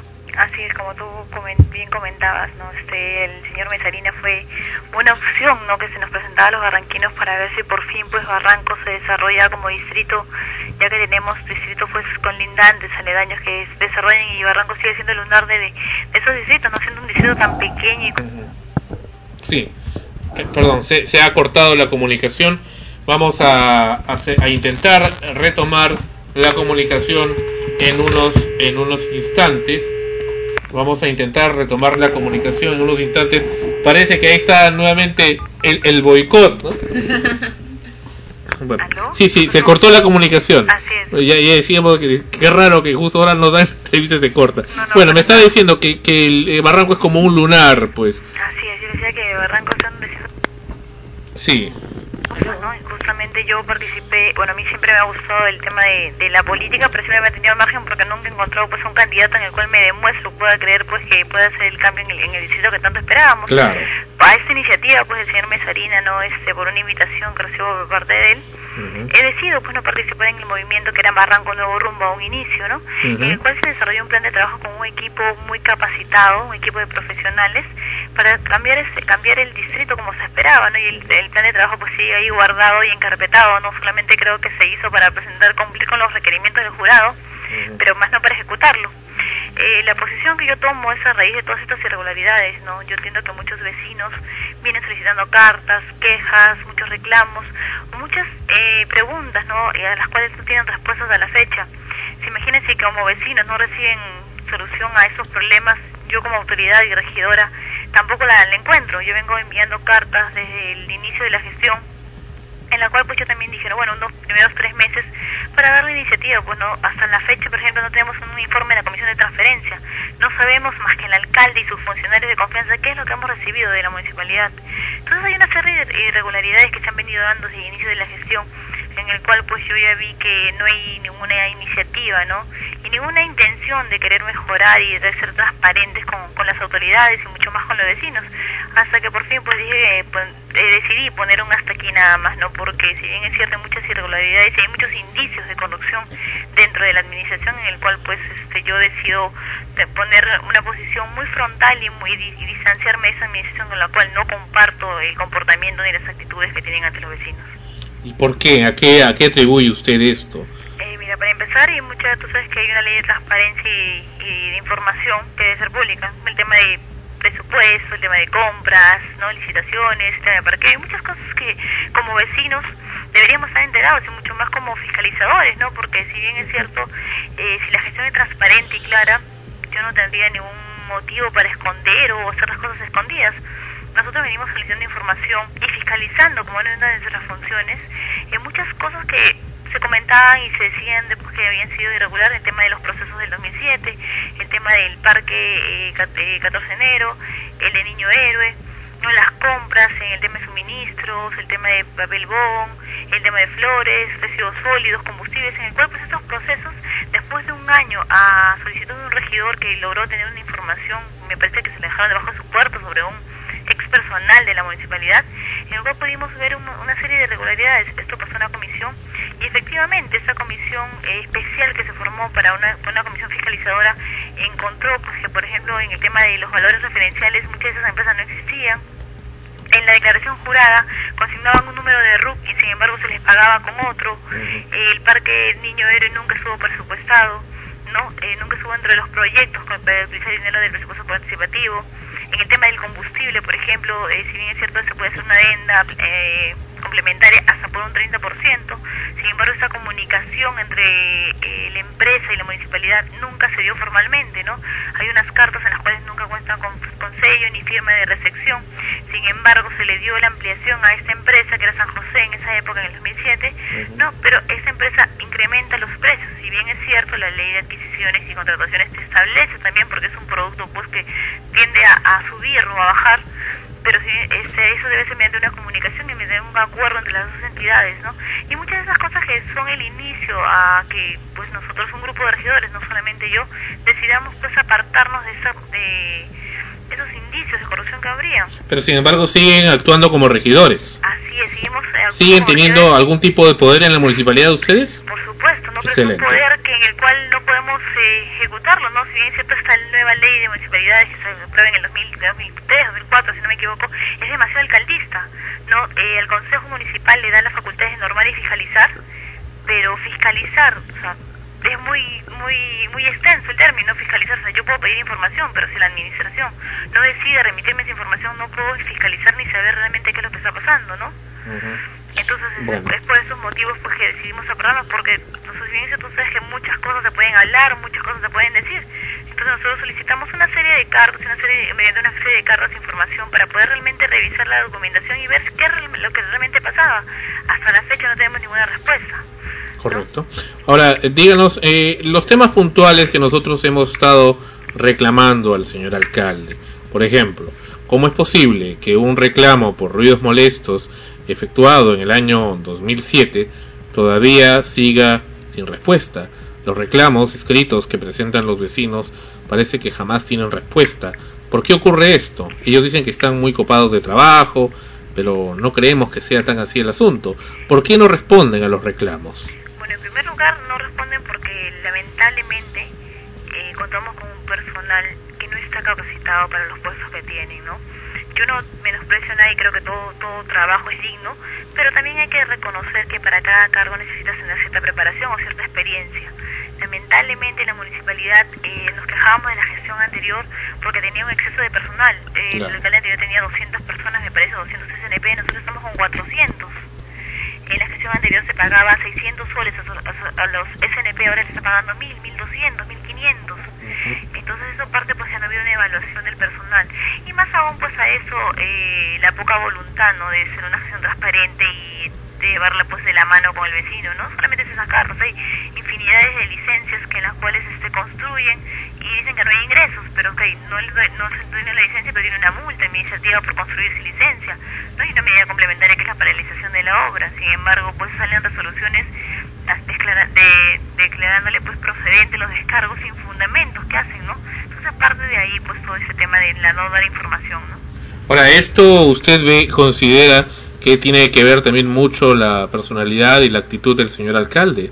Así es. Yo Porque este es un tema personalista, por lo que usted me está diciendo que le permite la ley. Así es, eso es un tema como yo le digo personal, como yo siempre lo digo, no, yo no estoy, yo no estoy en contra, yo estoy en contra del mensaje, mandar el mensajero, si bien cierto yo puedo discrepar en muchos temas con el señor Mesarina, no, pero yo no tengo nada personal con el señor, yo discrepo en la gestión en la que él viene, él viene eh, este, haciendo, ¿no? Pero sus temas personales no, porque uno que al consejo no le interesan los problemas personales que se puedan tener y yo creo que ese es un consejo eh, preparado y capacitado no para poder resolver los, los problemas del distrito. Lamentablemente el señor Mesarina pues eh, toma las, las diferencias a título personal no y lamentablemente no sabe diferenciar. Y solamente para poner un ejemplo en la sesión del 27 de, del 26 de febrero se tuvo un altercado yo tuve un altercado con el señor Mesarina porque dice frases no comentarios pues para una sesión de consejo no ¿Qué es lo que dijo? eh, comenzó, lo que pasa es que yo comencé a defender un tema y me dijo, bueno, llama a tus amigos los mototaxistas, llama a tus amigos los de la prensa, no que si te pueden cubrir. Entonces, Llama a tus amigos, perdón, ¿cómo De la dijo? prensa. No, antes de eso usted dijo algo. ¿Perdón? ¿Monopacistas cómo era? a mis amigos los mototaxistas. Ah, mototaxistas. Así es, a mis amigos de la prensa. ¿Por qué? Porque comenzó a fiscalizar una serie de cosas en las cuales fue el tema de PEC que yo dije que no era lo correcto. Entonces el alcalde siempre trata de buscar llegar a la, a la, al pleito, ¿no? Para que él pueda decir como alcalde levantar la sesión, pues y que no se traten los demás temas. Entonces como Irse ya tenía pues yo este, experiencia en este tema de lo que el señor alcalde pues suele hacer, en, la, en la sesión del 30 de marzo, ¿no? Estuvimos en otra sesión hace unos pocos días y en la cual pues el señor alcalde ni bien se sentó, eh, quiso, yo tengo un blog en el cual yo coloco pues informo lo que está pasando en la municipalidad, ¿Cuál es su blog? Es www.angelicanoverol.blogspot.com Correcto. en el cual pues informo las irregularidades y produce estos documentos, porque no solamente puedo basarme por lo que yo creo, ¿no? Sino están los documentos para que se pueda ver la veracidad de lo que estoy manifestando. Correcto. Y el alcalde pues no le pareció este log y ni bien empieza la sesión y firmamos los, los, los li- el libro de asistencia, me pide que pida disculpas en público y retire lo que yo he colocado en mi blog. Lo cual yo le digo, señor alcalde, el tema del blog es un tema pues muy aparte que no le incumbe el consejo. Y por no acceder a su presión y a su, a su manipulación, levanta la sesión. Pero el tema no es el tema del blog ni las cosas que se dicen en medios. El tema es que ese día él tenía que entregar la información de APEC, que no le había entregado el 27 de febrero porque había levantado la sesión. el 30 de, el 30 de marzo tampoco lo podía entregar. Ya viendo una semana antes en RPP, habiendo dicho pues que lo que los regidores estábamos comentando sobre las irregularidades de APEC, eran, queríamos sorprender a los oyentes. ¿No? Y él se comprometió públicamente en RPP, ya hizo la grabación, que el día lunes o martes siguiente, eso quería decir 23 o 24, entregaría la documentación. Había sido 30 y no lo había hecho. Correcto. ¿no? Entonces convocó una sesión el 31 de marzo en la cual pues nos citó ocho y media de la mañana a todos los miembros del consejo, eran las 9 de la mañana y el señor Mesalina no llegaba, ¿no? Y a las 9 y 5 más o menos llega una carta diciendo pues que el señor Mesarina no va a estar en ninguna sesión mientras que no se le pida disculpas públicamente por lo que los regidores hemos manifestado. ¿Quién firmaba eso? El señor Mesarina. Entonces a mí me parece pues eso es una chiquillada o, o una personalidad muy inestable no para un alcalde de que por un tema personal o por una indiferencia que él tenga o por cientos complejos de repente pues que el señor Mesalina tenga no pueda asumir el cargo en el cual pues por mandato popular se le ha dado no Ahora, este, dígame, señorita Noverol, eh, no sé si usted ha escuchado, bueno, usted que eh, parece que es una blogger también, por lo que me está comentando, los programas anteriores de Extremos, en, bueno, hay infinidad de programas en los que se ha tocado el tema del señor alcalde y esperándolo acá que seguimos, pero eh, en el que eh, presentamos a esta gente de la Municipalidad de Barranco del área de prensa, que eh, maltrató también a, quien a quien le habla y acá a nuestro personal burlándose y diciendo que ellos no tienen por qué responder a frecuencia primera porque ellos tienen a RPP y a Radio Capital y a las emisoras que son parece amigos de ellos a donde tienen que declarar, ¿no? Y por eso se escudan. ¿Por qué cree usted que el señor alcalde no quiere declarar ante nosotros para aclarar tantos temas importantes hacia la comunidad? Bueno, yo creo que la respuesta es clarísima, ¿no? Es que si no, pues sabe que realmente va a ser una, una eh, un medio de comunicación, no digo que los demás no lo sean, pero de repente pues que no se tiene cierta llegada o cierta amistad, pues y como tienen que ser, los medios de comunicación tienen, tienen que ser pues medios independientes, ¿no? Claro, porque él no es un, no es un artista, no es una celebridad como para que pueda optar por dar o no dar, ¿no? Así, yo creo que él es, él es el alcalde y el representante pues del distrito de Barranco y de todos los barranquinos, ¿no? Y él tiene que ser pues este y dar la, la, la información a todos los medios que, que puedan solicitársela, ¿no? Entonces yo creo que es un tema porque de repente por no saber qué cosa le van a responder y no tener las respuestas preparadas, se podrían decir, ¿no? La documentación al momento para poder salir de, de esas pequeñas preguntas que le puedan hacer y en la cual pues el señor se pueda sentir Bueno, pues, eh, le hemos esperado varios meses al señor Mesarina, creo que ha sido suficiente. Y eh, en ausencia de él, le hago a usted, eh, como todavía actual regidora de la municipalidad, las preguntas y la denuncia pública en esos momentos reiterada que le hemos hecho antes.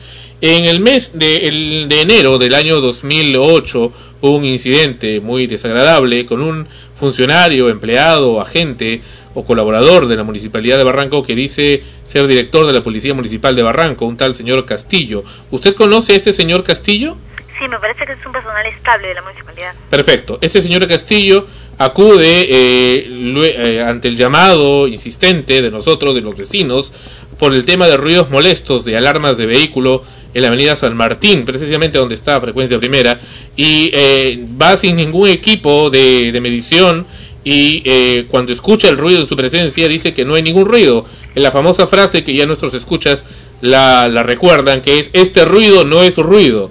Y, a- y en base a eso eh, levanta un acta y eh, también evalúa y dice que tiene tantos decibeles el supuesto ruido y que eso no es ninguna infracción, ninguna falta, salvo que el señor eh, Castillo sea un, un sujeto pues este no sé, robótico para poder tener dentro de sí un sonómetro en su mismo organismo que pueda saber exactamente cuál es el decibel exacto y pueda de acuerdo a eso levantar un acta, cosa que dudo, pero el caso es que así lo hace y así levanta este señor documentos y también así agrede porque concluye diciendo cuando se le desenmascara porque decía, no, acá no hay ningún ruido, señor, ese ruido no es ruido, cuando el ruido se había producido un ruido constante y molesto de alarmas de vehículos que suelen haber en las zonas residenciales otrora tranquilas del distrito de Barranco, él concluye diciendo, si usted persiste en su denuncia, yo lo voy a denunciar a usted, la municipalidad lo va a denunciar a usted. Eso es lo que dice, por supuesto que acto seguido se ha hecho una denuncia que actualmente obra en la Fiscalía de la Nación. Una más de las tantas. De la Exactamente, pero eh, eh, esa es la, la situación con este señor Castillo que entendemos ha salido, eh, bueno, retratado como el señor alcalde en esas fotos eh, tan eh, tristemente en ese, esa revista de la Municipalidad de Barranco. Digo tristemente porque han salido posando eh, y con eh, obras que bueno, salen como que hubieran sido concluidas, pero que han sido retocadas con Photoshop. Pero fuera de esto, estos incidentes con el señor Castillo, que le estoy mencionando, que ya han reiteradamente se han presentado en el programa y que aún no tienen una respuesta escrita por parte de la municipalidad, ni siquiera ante la autoridad competente, por supuesto que son una, una burla a cualquier tipo de, de adecuada fiscalización o adecuado reporte de una queja de un vecino. Eh, ¿Por qué existen? ¿Por qué se persiste en tener personal de esa naturaleza? ¿Por qué hacen estas simulaciones de, de querer eh, ver el tipo de, daño que existe o de molestia de los vecinos? Aunque no lo creas y las actas no me dejan mentir, nosotros nos hacemos la misma pregunta como consejo.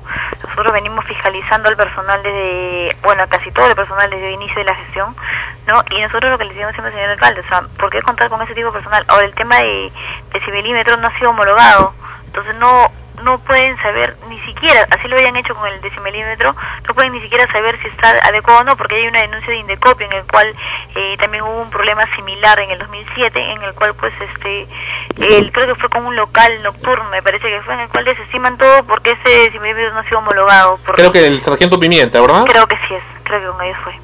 Entonces imagínate, entonces claramente es un abuso de autoridad, pues como lo que suelen pasar en la municipalidad. Perfecto. O sea que usted como actual regidora considera que esto que estamos mencionando es un abuso de autoridad. Obviamente. Tal y ¿no? como se ha denunciado ante la atropello contra Fiscalía. los vecinos, ya que los vecinos pueden ser la prioridad en todo Y sobre todo que este señor local. insiste, dice que ante la municipalidad, dice, yo le voy a denunciar a usted. Claro, se está amenazando, se está amedrentando. Yo, mire, lo que sí, yo hablo con los regidores sobre ese tema, sabes que, bueno, son solamente cuando los vecinos nos, nos hablan sobre temas puntuales, pues podemos este, ver eh, los temas en consejo. Nosotros últimamente lo que hemos tenido que a- a- por adoptar es a partir de ese día martes 71, es sacar toda la documentación que necesitemos mediante acuerdo de consejo y darle un plazo al alcalde de 24 horas como máximo. Nosotros esta es la segunda vez que estamos pidiendo el cese de del gerente municipal por todos estos actos irregulares y por todos estos abusos que se vienen cometiendo, ¿no? Y que obviamente la administración y el que la encabeza, pues el alcalde y su gerente municipal, deben tener conocimiento de eso. Adicional a eso hemos hecho un acuerdo de consejo en el cual, pues por las obras de APEC, como bien lo has dicho, no ha sido solamente un ma- una pequeña un maquillaje que se le ha hecho y todo es Photoshop en las revistas, porque en Mm. las revistas, ni siquiera en las revistas se establece el consejo municipal, que es Photoshop y muy mal hecho. ¿eh? Así es, ni siquiera en la revista se establece pues el- los nombres del Consejo Municipal, no porque Mm. quieran salir en una revista, sino que pues son la máxima autoridad en todo gobierno local. Y por un tema de respeto con los vecinos, no yo creo que mínimo pues estar Salen ahí. sacando pecho el señor alcalde. su gerente municipal, su, Sí, asesor, sí. su gran asesor Gino Sí, Romero. Sí, y el señor este Castillo ahí como su empleado directo.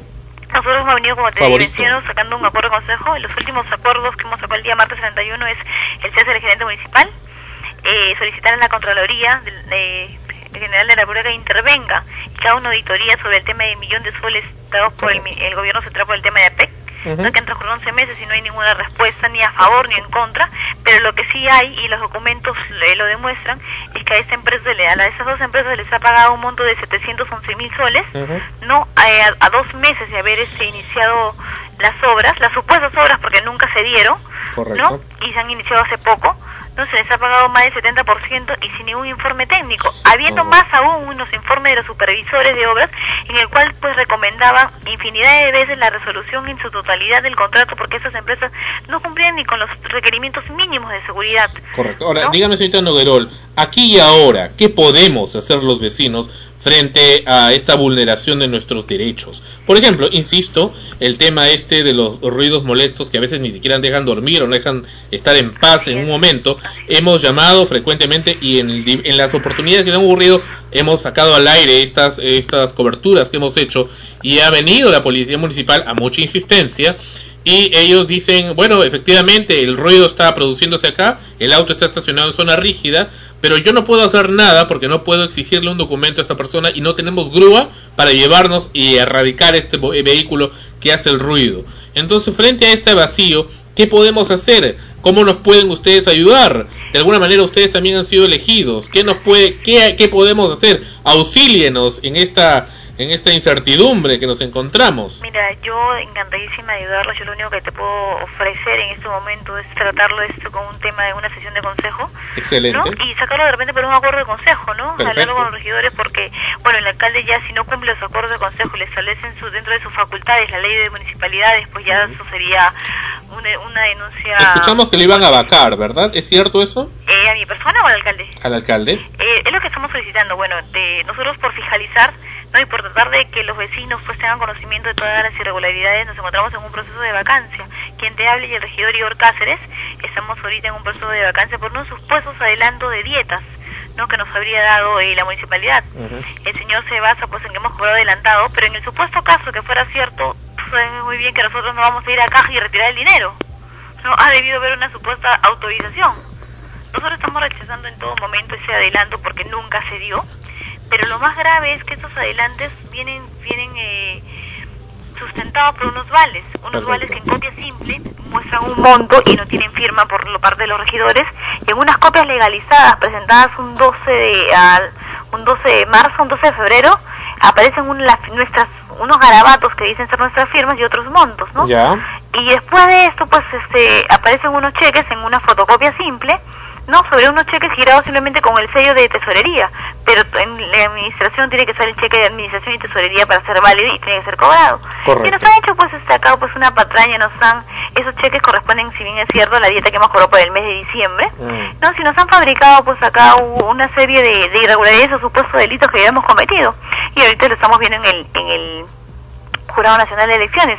Pero lo curioso es que el día que tenemos vista de la causa en el jurado, no, eh, yo me retrasé porque me olvidé el DNI y vemos al abogado de la parte del peticionante, en este caso un vecino de Barranco, que curiosamente es uno de los fieles seguidores del alcalde y lo podemos demostrar con todas las fotos en las manifestaciones del alcalde, que el señor siempre se encuentra del alcalde y apoyando todos las, los comentarios que este señor haga. Lo encontramos al señor Gino Romero en el Jurado Nacional de Elecciones, que es el asesor del alcalde. Entonces, ¿qué hace el abogado del alcalde o el asesor no con un vecino que es, según él y como lo dice en su carta, es un vecino combatiente contra la corrupción, queriendo mover el tema de nuestra vacancia, ¿no?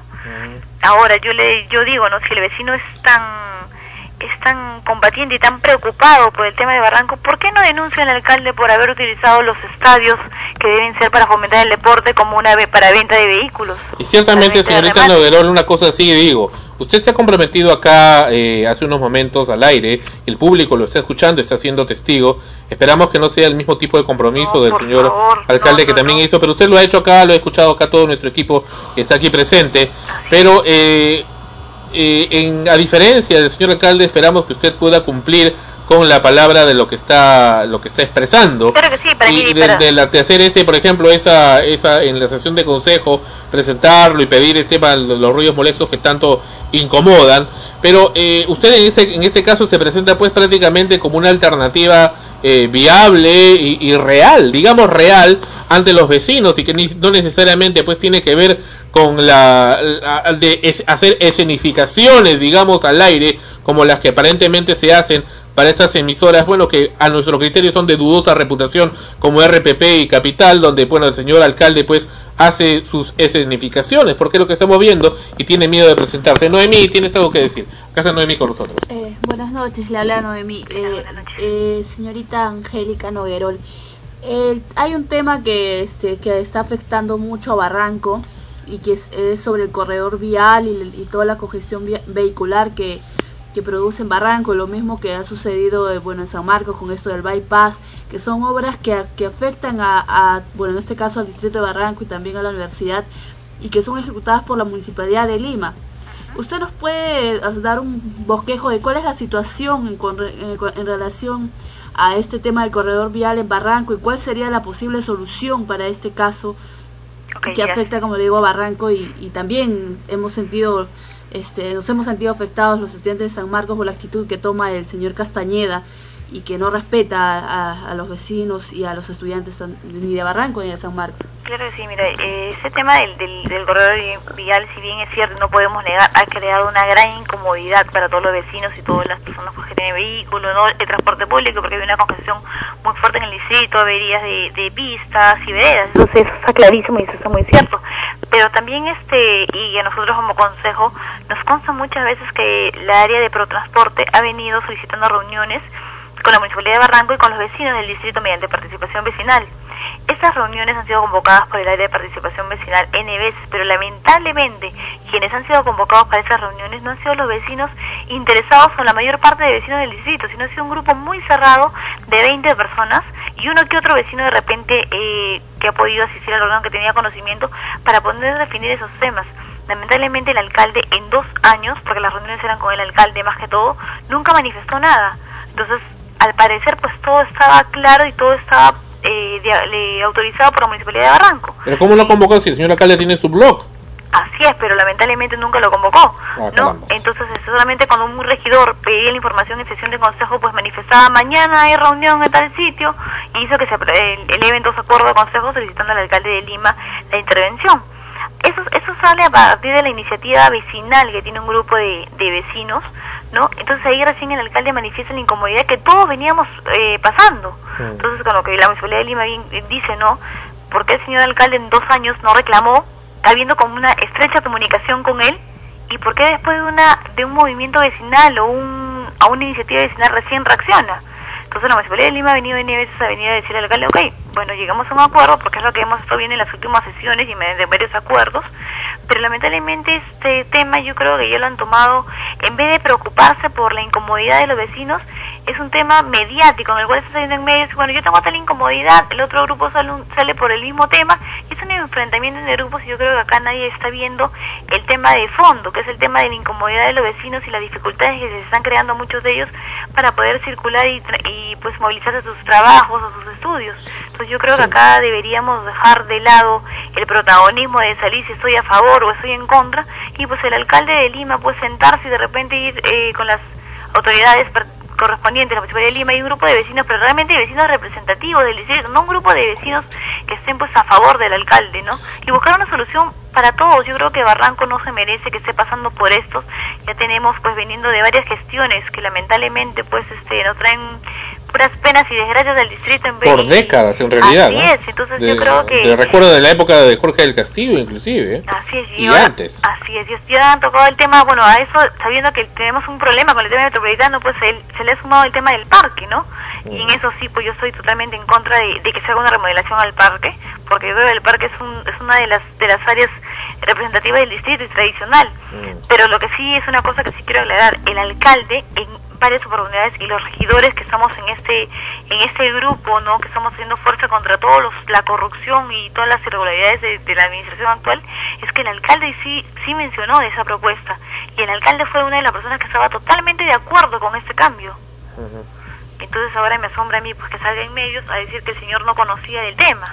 En los medios amigos a él. Así es, entonces eso sí es una cosa falsa. Yo creo que si bien es cierto ha habido irregularidades y ha habido pues deficiencias de diferentes de diferentes administraciones, tanto de la Municipalidad de Lima como de, Barra- de Barranco, yo creo que también que hay que decir las cosas claras y no engañar a los oyentes ni a los vecinos, ¿no? Ni decir pues yo soy ahora, pues soy el abanderado del tema y que me preocupo por el tema de la zona monumental de Barranco, cuando el señor alcalde acaban de colocarnos una multa de 350 mil soles por haber remodelado el pasaje Chabuca Granda con unos ángeles que no sé si se recuerdan hace unos meses atrás, Sí. que se veían pues súper des- de- desentonada totalmente con la zona monumental del distrito y ahorita tenemos una multa de 350 mil soles impuesto por el INC. Yo pregunto, ¿quiénes van a pagar la multa? ¿El señor alcalde y sus funcionarios que de manera inconsulta hicieron esas remodelaciones? ¿O los vecinos con el- los tributos que se pagan que deberían ser pues destinados a seguridad y ornato y limpieza del distrito? ¿no? Si el alcalde es vacado, ¿quién quedaría en su cargo de forma El provisional? teniente alcalde, el señor, fe, el doctor Señor Gordillo. Gordillo, así Pero el señor Gordillo, ¿qué opina de esto? Él fue también una de las figuras emblemáticas de la Yo creo que fue, él fue uno de los motivos por los cuales el señor Mesarina ganó, ¿no?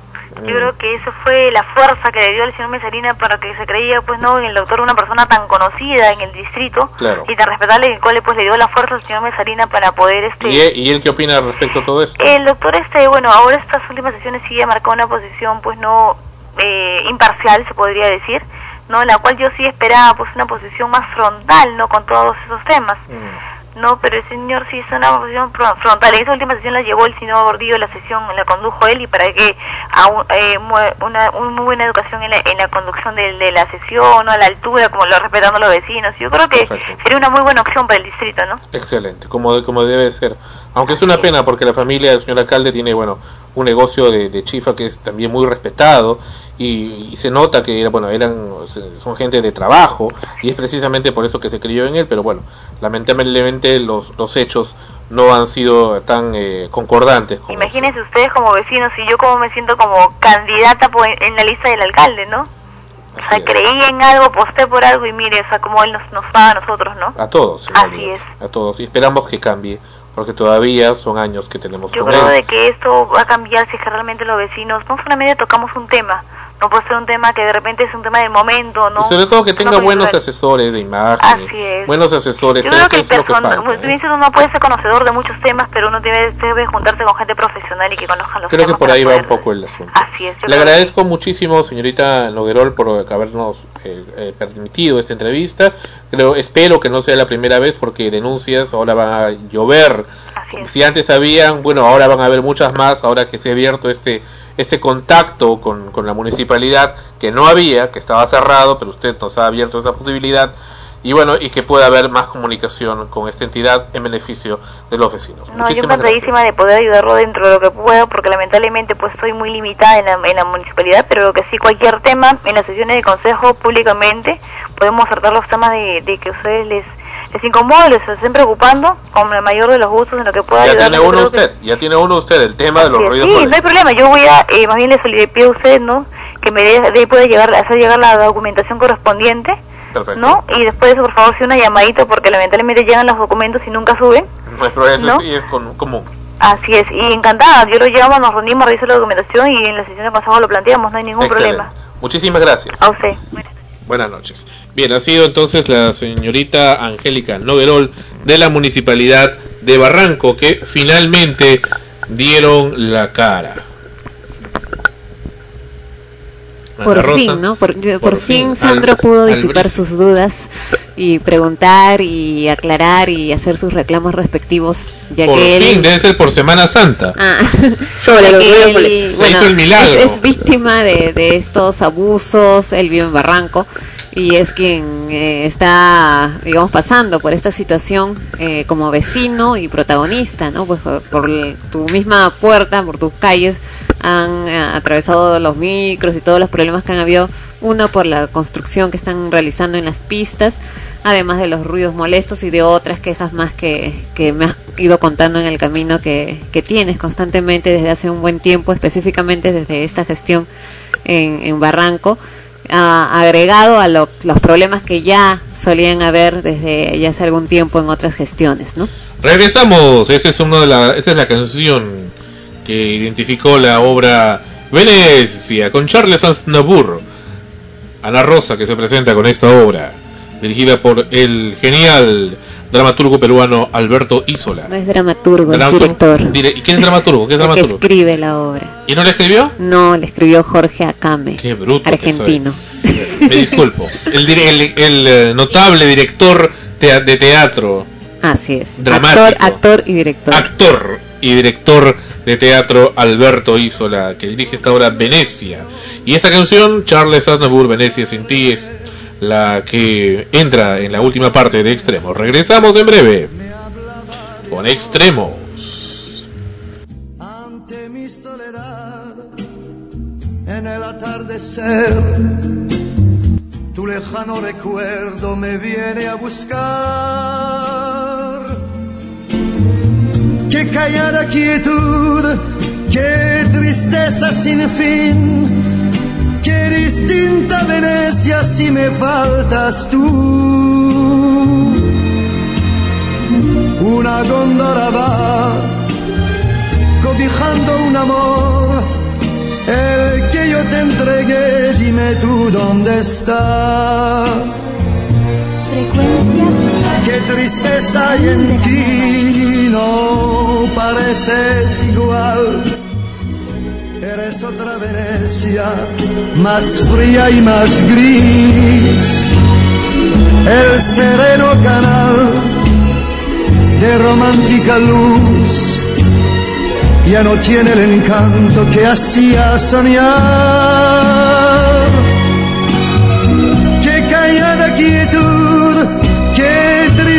Sin fin, qué distinta Venecia si me faltas tú.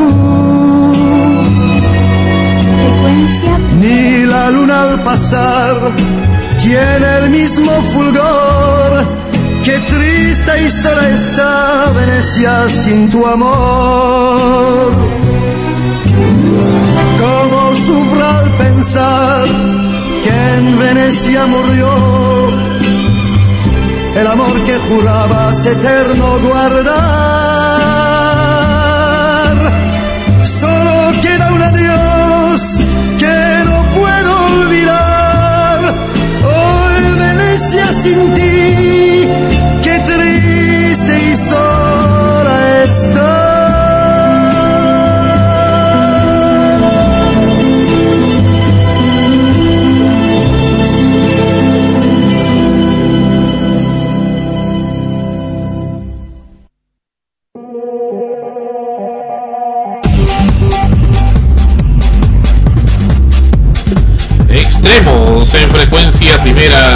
Señal de la nueva era. Era Charles Aznavour, Venecia sin ti, de la, de la obra de teatro que Ana Rosa precisamente está protagonizando esta semana.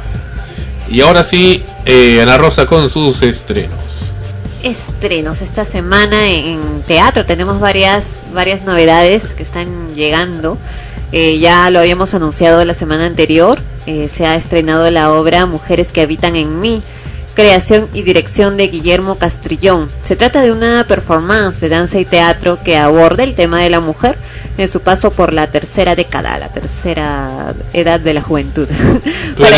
Para ello, Guillermo- sí, mi edad todavía, para otros ya entra otra etapa, ¿no? Lado.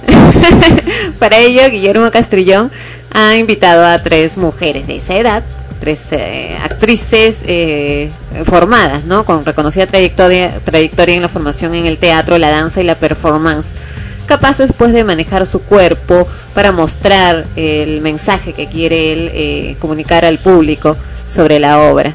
Eh, Mujeres que habitan en mí es una apuesta alentadora y provocativa que desafía el mito del rol femenino y nos contagia con un espíritu evidentemente agudo y regenerador. La obra se presenta en la Alianza Francesa de Miraflores va de jueves a lunes a las 20 horas. Y una obra que ya se está estrenando a partir del 18 de abril es El Mago de Oz para niños, dirigida por Roberto Boilly y basada en la obra clásica de Lyman Baum. La pequeña Dorothy es presa de un tornado que la transporta al mágico mundo de Oz y conocerá a tres mágicos amigos, el hombre de hojalata, el espantapájaros y el león cobarde Y Alfonso Pagaza. Quienes le ayudarán a superar la maldad de la bruja del oeste. Todo esto le ayudará a conocer el verdadero valor de la amistad, la familia y el hogar. Esta obra va los sábados y domingos a las 16 horas también en el Teatro de la Alianza Francesa de Miraflores. La pareja dispareja también lo, lo fuimos adelantando y se estrena el 18 de abril a las 20 horas en el Teatro Mario Vargas Llosa, la Biblioteca Nacional del Perú en San Borja. Es eh, la pareja dispareja. Oscar Madison, después de su divorcio, se quedó viviendo solo en su enorme departamento y desde entonces hace y vive como le da la gana. Pero cuando su mejor amigo Félix pierde su matrimonio, Oscar decide darle refugio en su hogar. Una convivencia que se tornará cada vez más difícil, donde se sacarán en cara todos sus defectos y chocarán sus personalidades tan disímiles. Bueno, la pregunta es, ¿sobrevivirá la amistad de estos dos divorciados después de esta explosiva convivencia? Bueno, para eso tendremos que ir a verla. Y en el cuarto Festival Uxur de Teatro Internacional se va a presentar aquí en Lima, Perú, la obra argentina Desdichado Deleite del Destino. Se va a presentar nada más y nada menos que en el Auditorio Teatro del Colegio María Alvarado, el lunes 20 de abril a las 20 horas. Desdichado Deleite del Destino es una obra teatral que atraviesa de la más fina comedia al más delicado drama con una maestría ejemplar. muy característico en las obras argentinas. Amena hasta la carcajada y conmovedora hasta el impacto, ha merecido los mejores elogios de la crítica especializada en Argentina y obtuvo cinco nominaciones a los premios ACE 2008, incluyendo Mejor Obra, Mejor Actuación Masculina y Mejor Dirección. La obra ha sido escrita por Roberto Perinelli y dirigida por Corina Fiorillo.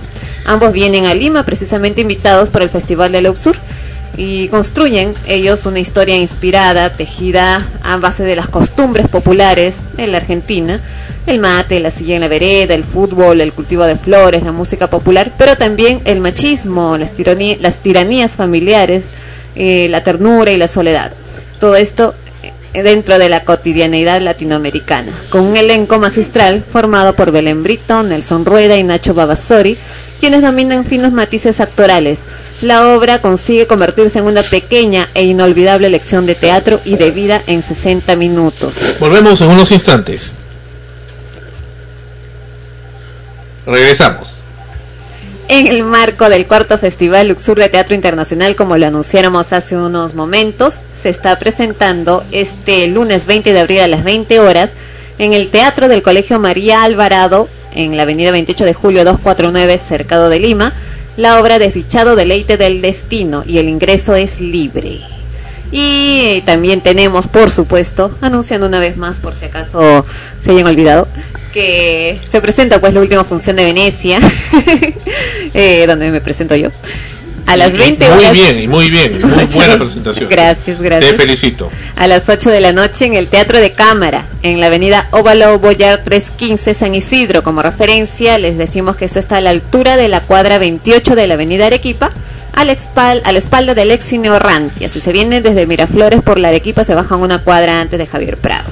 Perdón, me acaban de informar que Alberto Isola sí escribe también obras. También, pero en este caso él no es el dramaturgo. Oh, correcto. Bueno. Elenco por orden de aparición. Bueno, por orden de aparición yo Alfonso primero. ahora sí. Y luego sigue Sandra Vergara, César Vargas, Yumi del Pozo, Úrsula Kellenbergers. Y en esta ocasión, para esta función, última función, estará con nosotros Fritz Ostolaza. Y dirigida por Alberto Isola. Nos vamos al cine. Y en el cine vamos a anunciar más bien primero los próximos estrenos. Se viene Dragon Ball Evolution, la adaptación cinematográfica de la conocida serie de televisión. Su argumento se centrará en la adolescencia de Goku y en su enfrentamiento a muerte con Piccolo.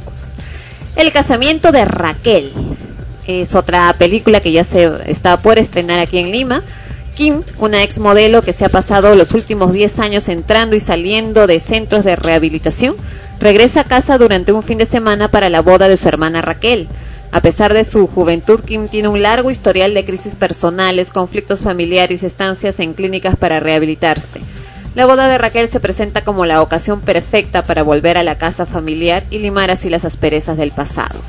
Otra película que, está pronto a estrenarse aquí en Lima es Inglaterra 1971. eh, en este lugar y en este año se, se presenta precisamente El Gran Robo. Un grupo de ex delincuentes acepta dar un golpe maestro, el más grande robo a un banco jamás emprendido. Pero detrás de eso se escondía un inmenso escándalo de corrupción que involucraba no solo a los altos funcionarios del gobierno británico, sino a un integrante de la familia real. En suspenso tenemos la montaña embrujada. Por años historias han circulado sobre un lugar secreto en medio del desierto de Nevada, conocido por fenómenos inexplicables y visiones extrañas. Ese lugar es conocido como la montaña embrujada, y cuando un taxista de Las Vegas debe transportar a dos jóvenes con poderes sobrenaturales, él se encuentra en medio de una aventura que no puede explicar. Y también tenemos comedia, Rudo y Cursi. La historia de Rudo y Cursi gira en torno a dos hermanos, Beto, quien quiere ser futbolista, y Toto, que sueña con ser cantante de música norteña. Ambos desean llevar a cabo sus deseos para tener una mejor condición económica, sin embargo la rivalidad típica entre hermanos los pone a prueba. Y finalmente, como no podía faltar, sangre, harta sangre, con sangriento San Valentín. Los habitantes de una pequeña localidad minera deciden celebrar el Día de San Valentín por primera vez desde hace 20 años, en que se produjo una, una escalofriante masacre. Escalafriante. Escalofriante. Ah. Así tan escalofriante y sangrienta como una película que fuimos a ver esta semana. Planet Terror, donde actúa el actor Michael Bain de que sale en Terminator 1. Sí, y Pero la película, bueno, ah, pero el que no lo dice que es reconocí por tanta sangre que había en medio. Pedazos de piernas, cerebros y todo lo que caía. Esa parte, la parte esa que le aprietan una, una ampolla en la lengua al hombre y Ah. estalla, ¿no? Como una pus. Sí, la chica que le sacan la pierna y termina con una, en vez de me- pierna una metralleta. Pero bueno, en este caso la sinopsis de Sangriento San Valentín eh, resulta pues que celebran el día de San Valentín luego de 20 años que se había dado un terrible y escalofriante asesinato, una masacre, ¿no? Pero mientras los novios TJ y Sara, acompañados por su amigo Axel, están celebrando, reciben una caja de bombones con un siniestro mensaje y un corazón empapado en sangre. Antes de que acabe la noche, el terror golpeará una y otra vez. Estos son los eh, próximos estrenos en cine. Pues esta semana lo que ha entrado en la cartelera es Rápidos y Furiosos, Monsters vs. Aliens y un papá muy poderoso. Bien, y antes de irnos, algunas cosas interesantes. Tenemos aquí este currículum humorístico. Escuchemos. Qué cosas tan tristes que tiene la vida, la plata no alcanza ni para la comida. Con la situación que estamos viviendo, ya más de un fulano se está enloqueciendo. Me fui de travesti a buscar empleo y me rechazaron porque soy muy feo. Ya cumplí tres años buscando trabajo, me mandan para arriba y de arriba para abajo. Yo estaré dispuesto a cualquier oficio, cuidando pirañas, lavando edificios. Matando zancudos, persiguiendo ratas o desactivando minas quiebrapatas. Yo pego botones y cambio bombillas. Cuido pensionados y hago mascarillas. Le tiro las cartas, le leo el tabaco, le tiño el cabello, le afeito el sobaco. Si quiere le sirvo de gato pa'l coche, si no tiene perro le ladro de noche. Persigo ladrones y cargo ataúdes, le traigo razones y llevo saludes. Le busco un perdido, le selva a la esposa y si está aburrido le consigo moza. Lavo calzoncillos, aplico inyecciones, le cuido los niños y pongo condones. Consigo entrevistas, invento disculpas, yo le hago la fila, le pago la multa. Falsifico firmas, le cambio las huellas y soy un experto inflando botellas. Yo hago exorcismos, le espanto al demonio y le ensayo novias para el matrimonio. Yo le cargo el niño, le arreglo el tetero, le saco los gases, le limpio el reguero. Le cambio pañales cuando huela feo, después de bañarlo yo se lo asoleo. Cuando esté muy triste yo le calmo el llanto y si usted no puede yo se lo amamanto. Sirvo de testigo en cualquier asunto, si no tiene pruebas consigo el difunto. Hago de payaso, de contorsionista, domador de tigres o malabarista. Soy todo un experto en asuntos de amor, si no se le para yo le hago el favor. Si a usted por desgracia le faltan las manos, yo podré servirle como fiel hermano. Cuando necesite hacer uso del baño, no se preocupe que yo lo acompaño. Si llegó el momento de hacerlo y no pudo, pues yo se lo saco y se lo sacudo.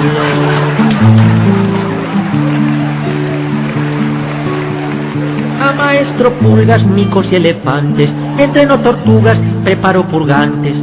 Le tengo el remedio para la diarrea, con tal que me paguen yo hago lo que sea.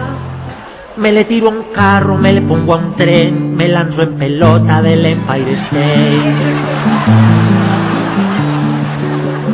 Me ofrezco de sapo pa' un experimento, me encierro en la jaula de un león hambriento, me voy pa' Israel como palestino, por necesidad de vendo mi intestino. Y aunque los gringos conmigo se enfaden, me iría a cuidar a Osama Bin Laden. Me lanzo amarrado desde un avión y agarro a mordiscos con tiburón. Por plata he dormido dentro de una cava, he montado en globo lo que me faltaba. Mostrando mi hoja de vida de ambulo, tan solo me falta ponerme a dar culo.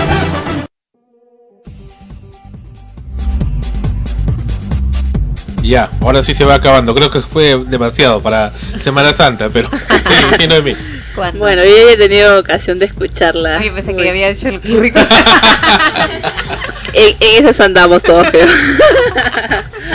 La otra vez también vi en, en la televisión que habían sacado un video de YouTube de un chico que no no no interpretó una canción ni mucho menos estaba con un letrero que lo iba pasando con el currículum de su padre este porque necesitaba trabajo urgente y consiguió no o sea decía que, que ya su papá lo habían llamado de varias empresas y estaba, estaba por conseguir un empleo no, No Sí. sé, el chico desesperado porque su padre no tenía trabajo y estaban ya pasando por una situación bastante crítica y se le ocurrió la, la brillante idea de grabarse y subirlo a YouTube.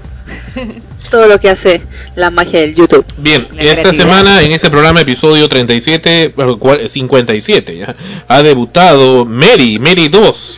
Bienvenida Mary a, a Frecuencia Primera y a Extremos. Gracias, gracias. Y aplausos, y aplausos. Eh, sí, pues aquí compartiendo estos momentos, primeros momentos, en realidad, no sé, me dicen Mary 2 y ya, bueno. Es que había otra Mary. Ah, ya. No, sí, este, me ha encantado el programa acá, ahí atacando siempre a la autoridad. No, no, no es tanto atacando, es eh, de- eh, persiguiendo las causas justas. Claro, eso es cierto, eso es cierto, de hecho. Y ya, pues qué mejor que mantener ahí al público, ¿no? Informado y, y informado y saber que estamos de parte del público, más bien Y tú, dicho. y tú estudias en la Universidad de San Martín. Claro, Mi sí. alma mater. Ah, genial. Qué sí, bueno. pues, sí, en, en Ciencia de la Comunicación, sexto ciclo ya. Y ya, pues ya a dos años nomás de salir de la universidad y uh, ir a un medio también, como este, claro. Como que- que era un medio, ¿no? no como este. No, no. Gracias, gracias. No, no, un medio como este, claro, que censurado. respete, que respete los derechos del público. Perfecto. Bueno, está con nosotros también Ivonne. Bienvenida a Frecuencia Primera. Hola, también ya. Hola también, y chao, ¿cómo es eso? Ya, y chao. No, mentira, no, No, también. Ivonne es una chica muy guapa que está acá con nosotros. Ah, gracias. Y ha venido a... a... Evaluarlos. evaluarnos. Ah, ya, ¿Cómo nos evalúas?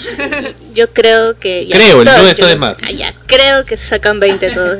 Sí, bueno, y- A un 19, no sé. cuéntame, ¿vas a estar acá en extremos o estás pensando todavía? No, yo ya lo decidí, ya. Me gusta.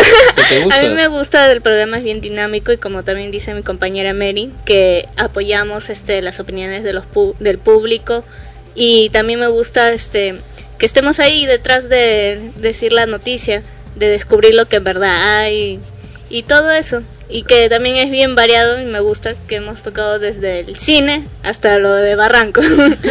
Bueno, y hay más, hay más cosas que, que se tocan en extremos y te agradezco tu presencia y esperamos pues para ver eh, qué, qué nos trae el, el futuro, ¿no? El destino. El, el destino en el futuro contigo y con, con Mary 2 y Noemí que está aquí. Bueno, y, y hay una cosa que no sé si en la Rosa te das cuenta, ¿Qué? eh, estoy rodeado de mujeres, ¿no? Qué raro. No, no hay reporteros, ¿no? Y en esta hora ya se ha convocado reporteros también, pero solamente caen mujeres. Claro, las mujeres siempre, no, es, es, es cierto, eh, generalmente en, en las convocatorias que hay... No es que me quejo, ¿ah? No, no, no, no solo acá en frecuencia, sino en, en lugares donde suelo acudir, por ejemplo, ¿no? En el mismo taller de, de actuación son más las actrices, las mujeres, las que se van a estudiar, que los hombres y las que permanecen están más firmes en, ya sea en un trabajo, en un, en un centro de estudio o en algo, ¿no? En, en lo que se propone.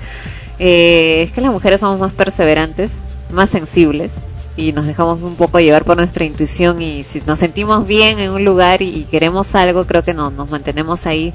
No sé por qué, ¿no? Los hombres son muy inestables, creo.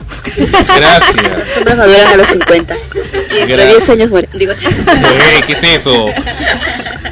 Bueno, ya, ya me está matando. Ya. No, no, pobrecito. Bien, esta semana, el, en unos, eh, bueno, hoy capaz, bueno, ya mañana, mañana es la, el veredicto final para el expresidente Alberto Fujimori por la- el juicio que se le está haciendo por los supuestos delitos contra derechos humanos eh, que se le está incurriendo durante su gobierno y el, el, juicio el juicio con los jueces ad hoc que se le está asignado estará finalmente dando su veredicto al menos para este juicio que creo que son ocho los que se le tiene. Todavía tiene mucho más van por rebanar frente a este tema. Vamos a estar atentos también para poder opinar sobre esto. Y se nos fue el tiempo, se nos fue el tiempo a quienes nos escuchan en la señal de frecuencia primera radio. Notarán que hay algunos cambios, para bien por supuesto, y más orden en la programación. Y les agradecemos muchísimo por vuestra preferencia. Y la próxima semana Extremos solamente va a ser de dos horas. Creo que ese ya es el último programa que está extralimitando, siguiéndose el extremo, pero sí vamos a hacer mucho más controladores con la hora. Gracias por estar con nosotros. ¿A dónde nos pueden escribir? Escríbanos a extremos arroba frecuencia primera punto org. Extremos arroba frecuencia primera punto org. Eh, tengan una semana de recogimiento, de reflexión y pásenla bonito, pásenla bonito, siempre pensando en Dios. Frecuencia Primera tiene una programación especial por Semana Santa, por Viernes Santo específicamente, a la cual les invitamos desde ahora a sintonizar. Si algo que decir, eh, Ivonne. Ah, que lo más importante en familia. Eso, eso sobre todo, en familia o en sí mismos. reunión. Si no tienen oportunidad de estar con su familia, en sí mismos, con su propia producción. Gracias por estar con nosotros. Hasta la próxima semana, Ana Rosa.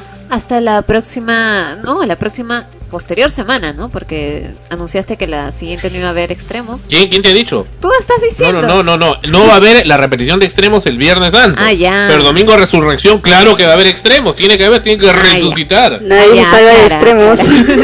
Y va a estar en el próximo programa de extremos. ¿Quién va a estar? Ah, hay sorpresa, no se puede decir. Bueno, entonces hasta la próxima semana. Eh, coincido con lo que lo que dice Sandro, que sea una semana en la cual puedan pensar en sí mismos también, no, no como una, una cuestión egoísta, sino en un análisis de qué es lo que quieren, qué es lo que buscan y qué es lo que hacen por lograrlo, ¿no? Y además en